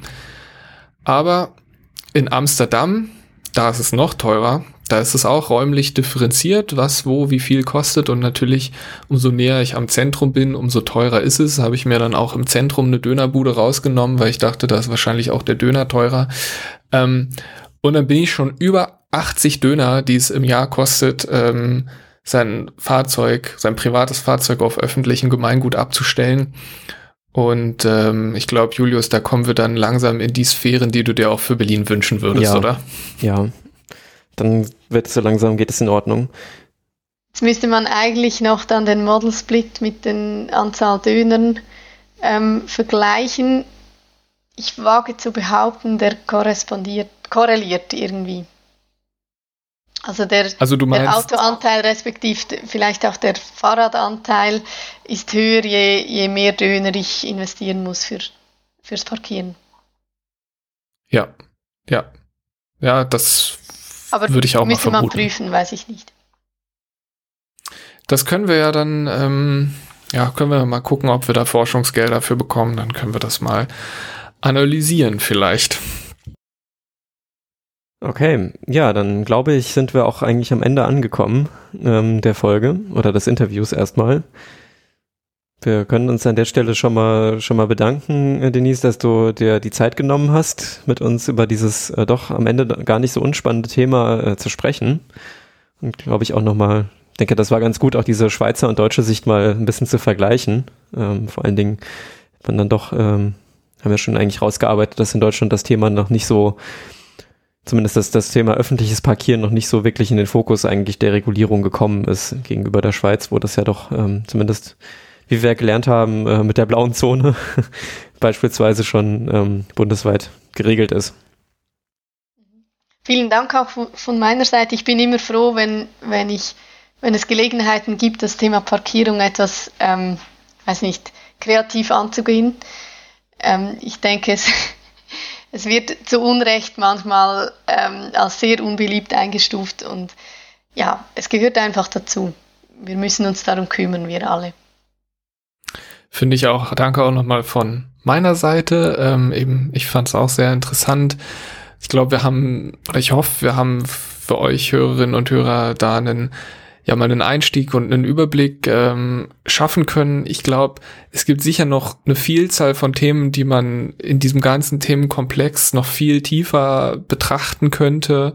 Ähm, wir hatten das Gefühl, das hätte jetzt für die Folge einfach den, den Rahmen gesprengt. Aber ich sage jetzt einfach mal, wenn es Themen gibt, die euch speziell interessieren, dann ja, meldet euch gerne und dann können wir vielleicht auch in einer der zukünftigen Folgen nochmal ganz speziell einzelne Themen rauspicken, ähm, entweder nochmal mit Dennis oder mit, mit einem anderen Gast, der, der da sehr, sehr stark beheimatet ist. Ja, ja, dann bleibt uns nur zu sagen, ähm, vielen Dank nochmal und vielleicht bis zu einer weiteren Folge.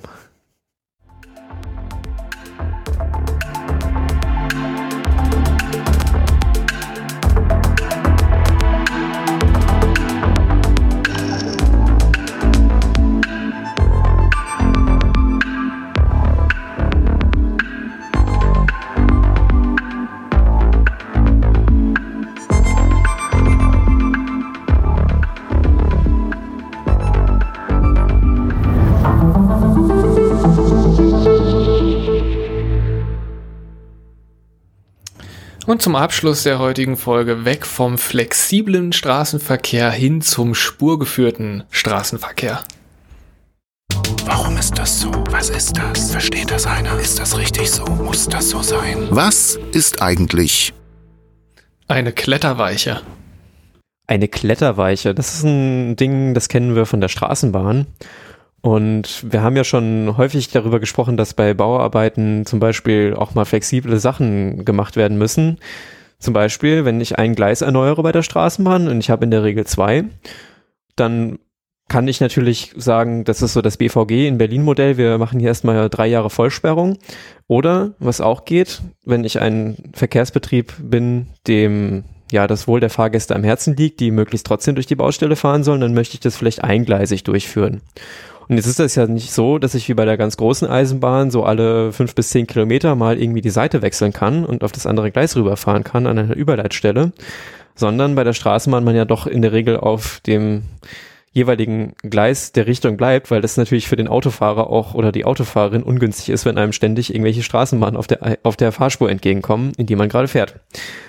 Und jetzt kann ich natürlich nicht bei einer, für eine Baustelle, wenn zum Beispiel ich dort irgendwie Rohrleitungen erneuere oder so, dann kann ich ja nicht irgendwie das Gleis jetzt aufreißen, da eine neue Weiche reinlegen und dann, also muss ich eigentlich zweimal machen. Einmal muss ich rüberkommen vom äh, gesperrten Gleis auf das nicht gesperrte Gleis und hinterher wieder zurück.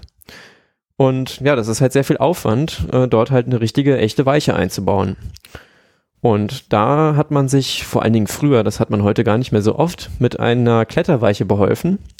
Das ist eine Weichenkonstruktion, die ist quasi vormontiert. Das heißt, ich habe eine, eine, ja, eine Weiche, die entsprechend noch so eine Verschwenkung auch schon irgendwie hat. Und die kann ich einfach oben drauflegen auf das bereits bestehende Gleis und kann dadurch einfach mit dem Straßenbahnfahrzeug einfach drüber fahren und auf die andere Seite rüberfahren. Man muss dazu sagen, die ist relativ flach, ne? Also die ist dann nicht so wie jetzt so ein normales Schienenprofil, was ja dann doch irgendwie ein paar Zentimeter hoch ist, ähm, sondern die ist sehr flach, so dass die Steigung dann auch nicht so besonders groß ist, dass dann da die Straßenbahn auch gut hochfahren kann. Genau, das ist relativ flach, hat auch dann in der Regel äh, ein Flachrillenherzstück. Das, den Begriff können wir in der nächsten Folge dann klären. Ähm, und ist auch in der Regel so als sogenannte Rückfallweiche ausgeführt. Ähm, das heißt, man fährt quasi, wenn man die, die Weiche stumpf befährt, äh, kann man sie quasi auffahren und die kommt dann, wenn man drüber gefahren ist, wieder in die ursprüngliche Grundstellung zurück. Das heißt, äh, so dass Klar, man dort das dann keinen Antrieb benötigt. Ja, das leuchtet sicher allen unseren Hörerinnen ein, ja. Genau. Und kann man den auch nur mit niedriger Geschwindigkeit befahren. Ne? Also deshalb ist es unpraktisch, weil es ist ein bisschen so eine Bastellösung. Man kann nur mit geringer Geschwindigkeit rüberfahren, insbesondere auch wegen des ähm, meist engen äh, Bogenradius der Weiche und auch entsprechend der Konstruktion. Ich möchte jetzt, wenn ich da mit 50 drüber fahre, dann fahre ich die ganze Weiche wahrscheinlich weg. Und das möchte ich ja auch nicht. Sehr schön. Gut, ja, ich finde, da haben wir doch noch einen versöhnlichen Abschluss gefunden heute nach äh, so viel reden über Blech mit vier Rädern. Ja, komm, sind wir noch zu äh, Blech auf äh, Mehrrädern gekommen am Ende, was auf Stahlrädern. Auf Stahlrädern, genau. genau. Ja. ja, das äh, war die Autofolge. Ich hoffe, es hat trotzdem Spaß gemacht. Ich denke, das Thema Parkieren, das haben wir ja doch ähm, in zwei Komponenten beleuchtet, von denen mir eine Komponente gar nicht so vorher bekannt war, dass die jetzt wirklich so äh, wichtig eigentlich ist, nämlich das private Parkieren, dass man irgendwie Stellplätze vorsehen muss an Häusern. Das war mir auch irgendwie jetzt nicht so bewusst vorher. Ja, das ist ja schön, dass wir da äh, auch deiner Weiterbildung äh, Vorschub leisten konnten. Und äh, ich würde sagen, wie immer, wenn ihr Feedback habt, ähm, wenn euch was besonders gefallen hat oder besonders nicht gefallen hat, oder ihr auch Themen habt, die wir doch mal mit jemandem besprechen sollen, dann zögert nicht, uns zu schreiben auf den bekannten Kanälen, auf Twitter und natürlich auch auf unserer Website. Ja. Haben wir noch mehr zu sagen, Julius? Ich glaube nicht, oder? Dann verabschieden wir uns doch bis zur nächsten Folge. Genau, wir hören uns demnächst wieder. Können wir schon vielleicht so viel sagen, ne? Ein Eisenbahnthema wird's wieder. Ja, muss das immer können bisschen, wir schon verraten. Muss immer ein bisschen halb-halb sein. Gut, dann danke fürs Zuhören bei der Vorzugsvariante Folge 6 und wir hören uns hoffentlich auch beim nächsten Mal wieder. Bis bald. Tschüss. Bis bald. Tschüss.